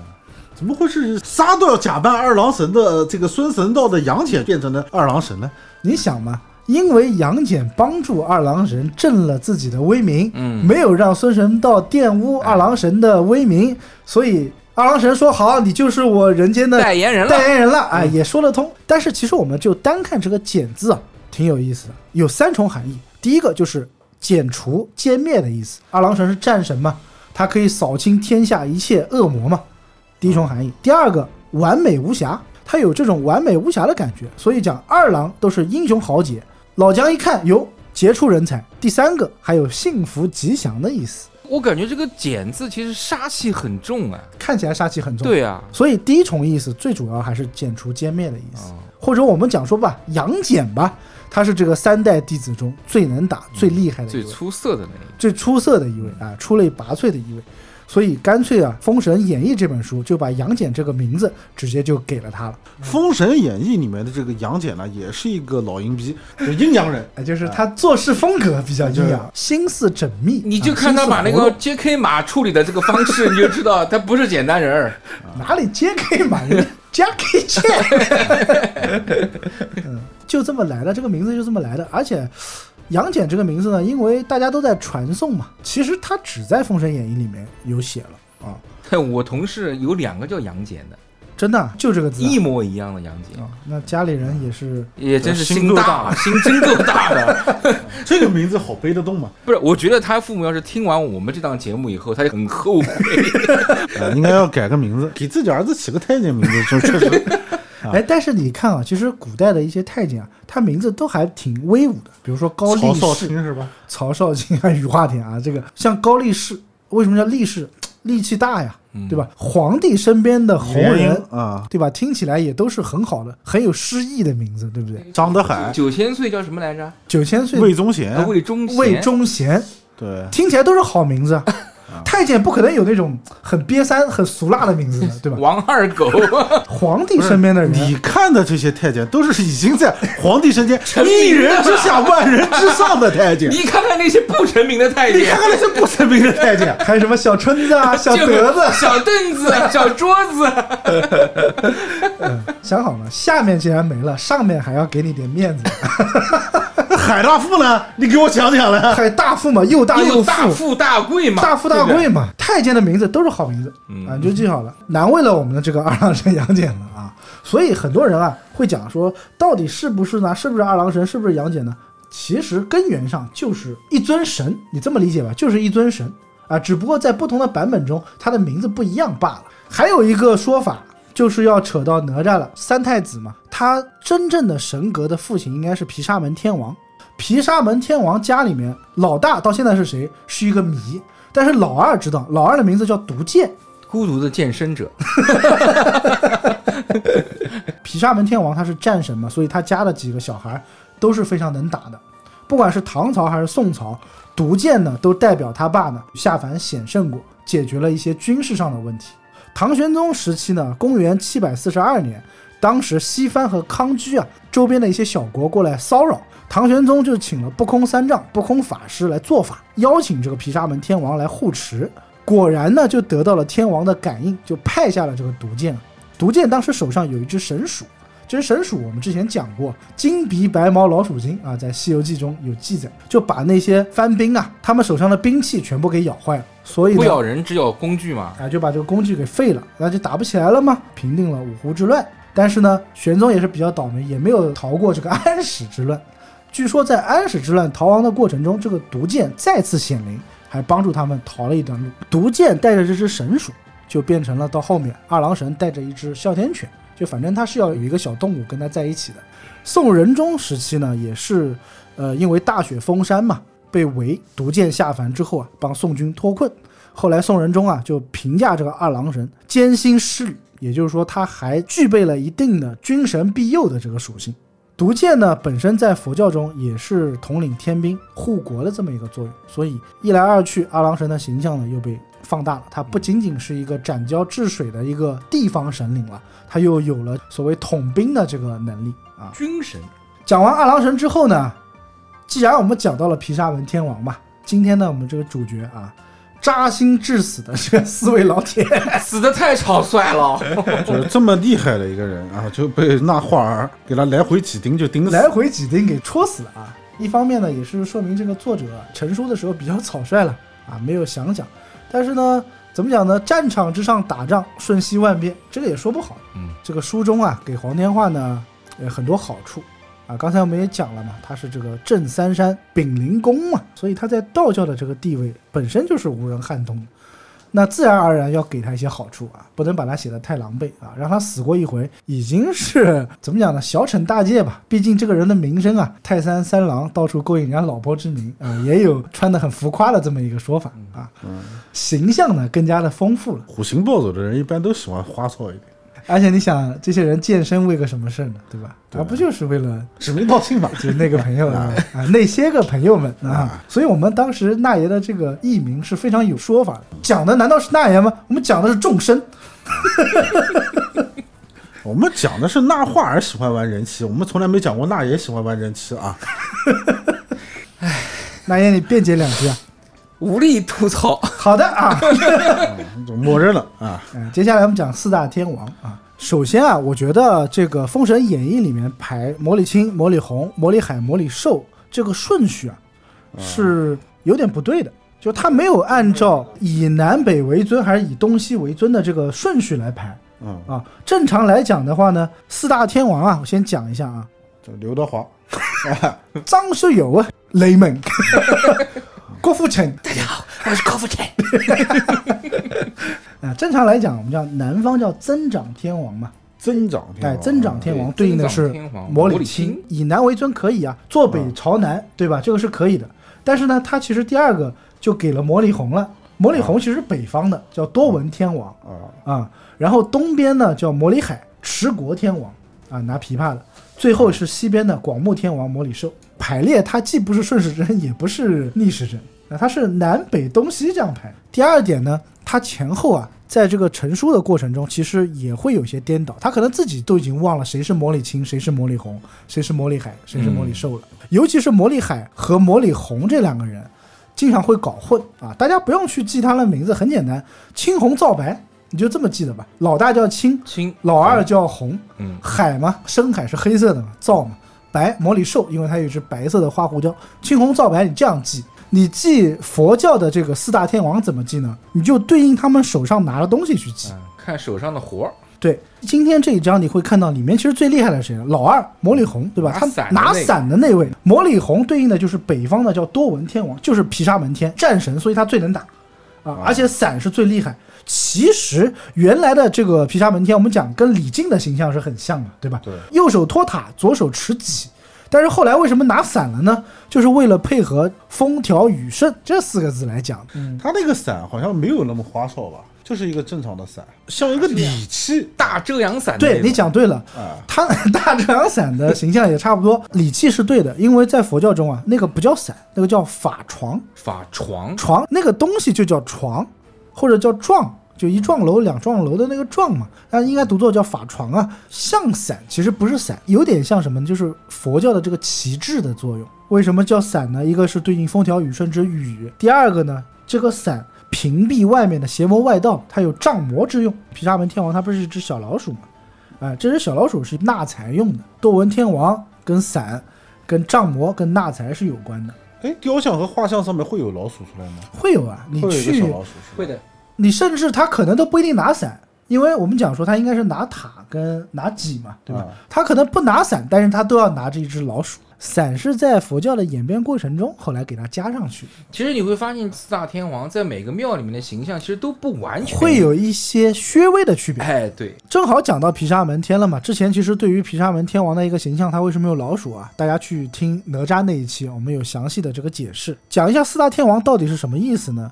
是佛教二十诸天中的这个四位天神，位于第一重天四天王天。在佛教中啊，有一个概念，整个宇宙的中心啊，叫做须弥山。须弥山上呢，是住着这个印度的一些主神啊，什么三相神、梵天啦、毗湿奴啦、湿婆啊这些神啊。在山腰之中啊，有一个山。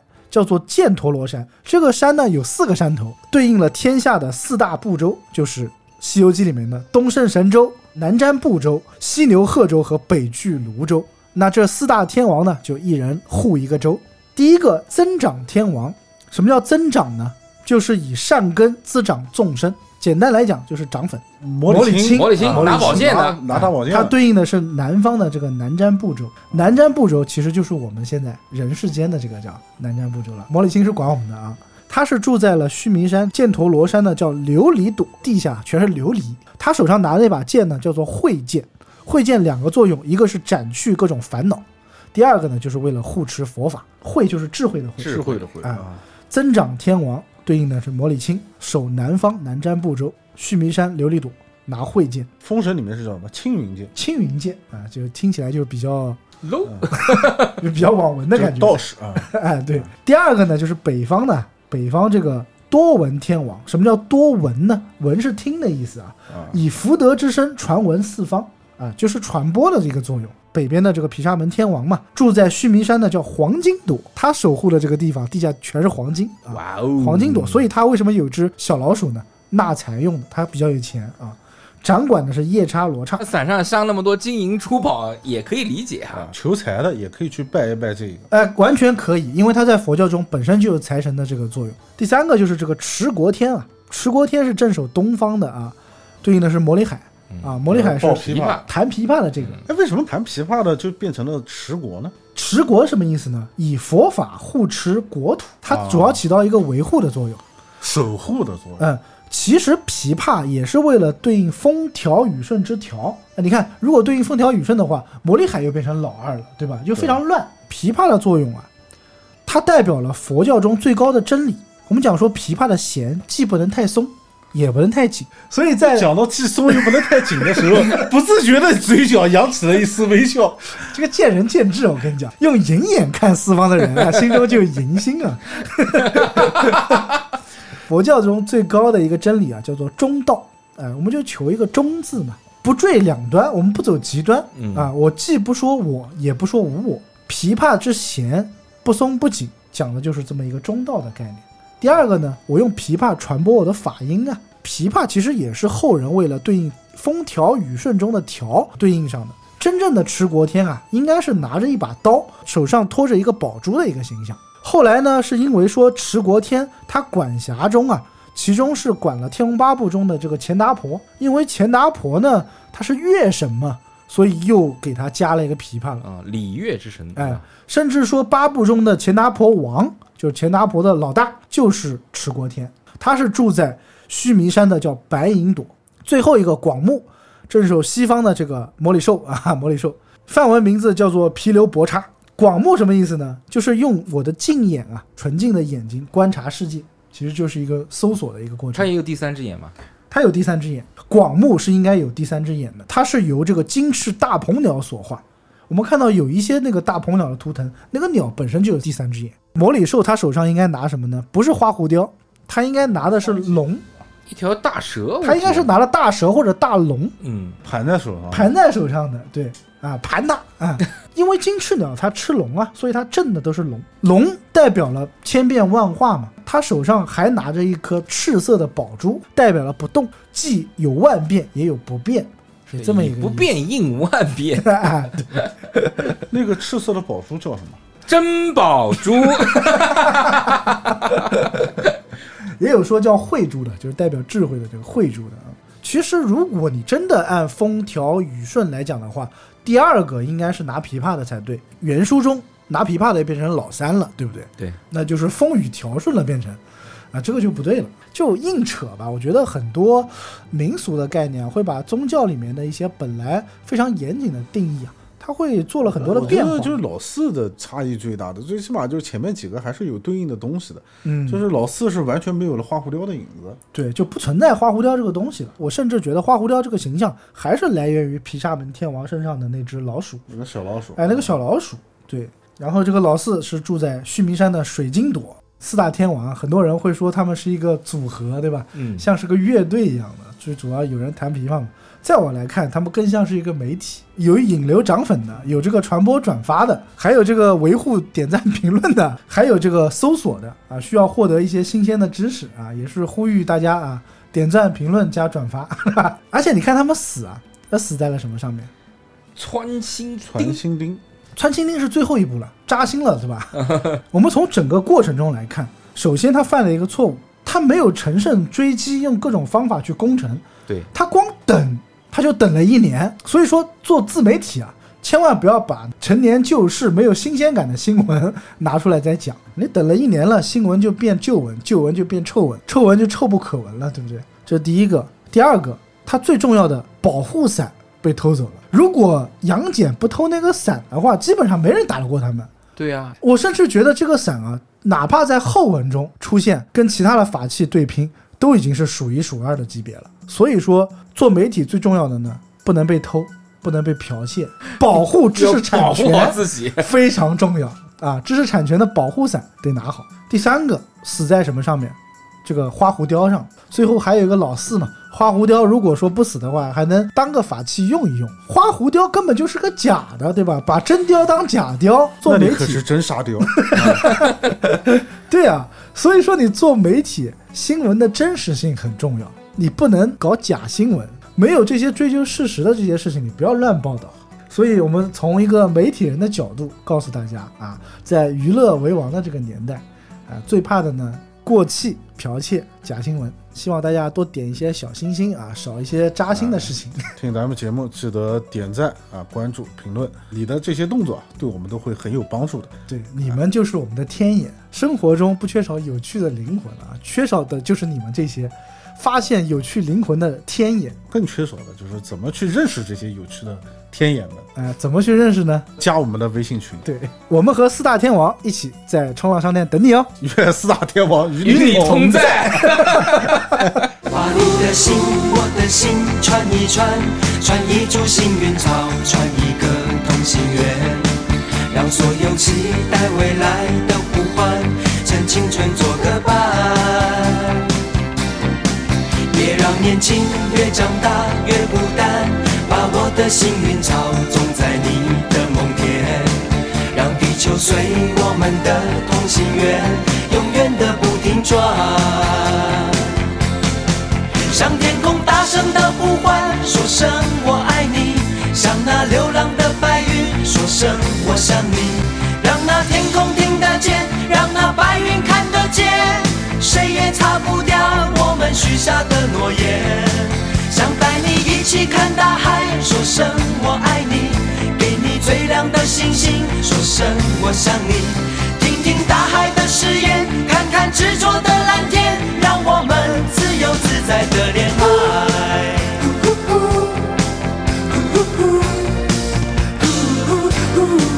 别让年轻越长大越孤单，把我的幸运草种在你的梦田，让地球随我们的同心圆，永远的不停转。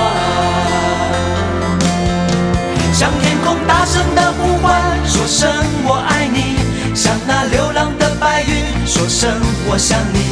让那天空听得见，让那白云看得见，谁也擦不掉我们许下的诺言。想带你一起看大海，说声我爱你；给你最亮的星星，我想你。听听大海的誓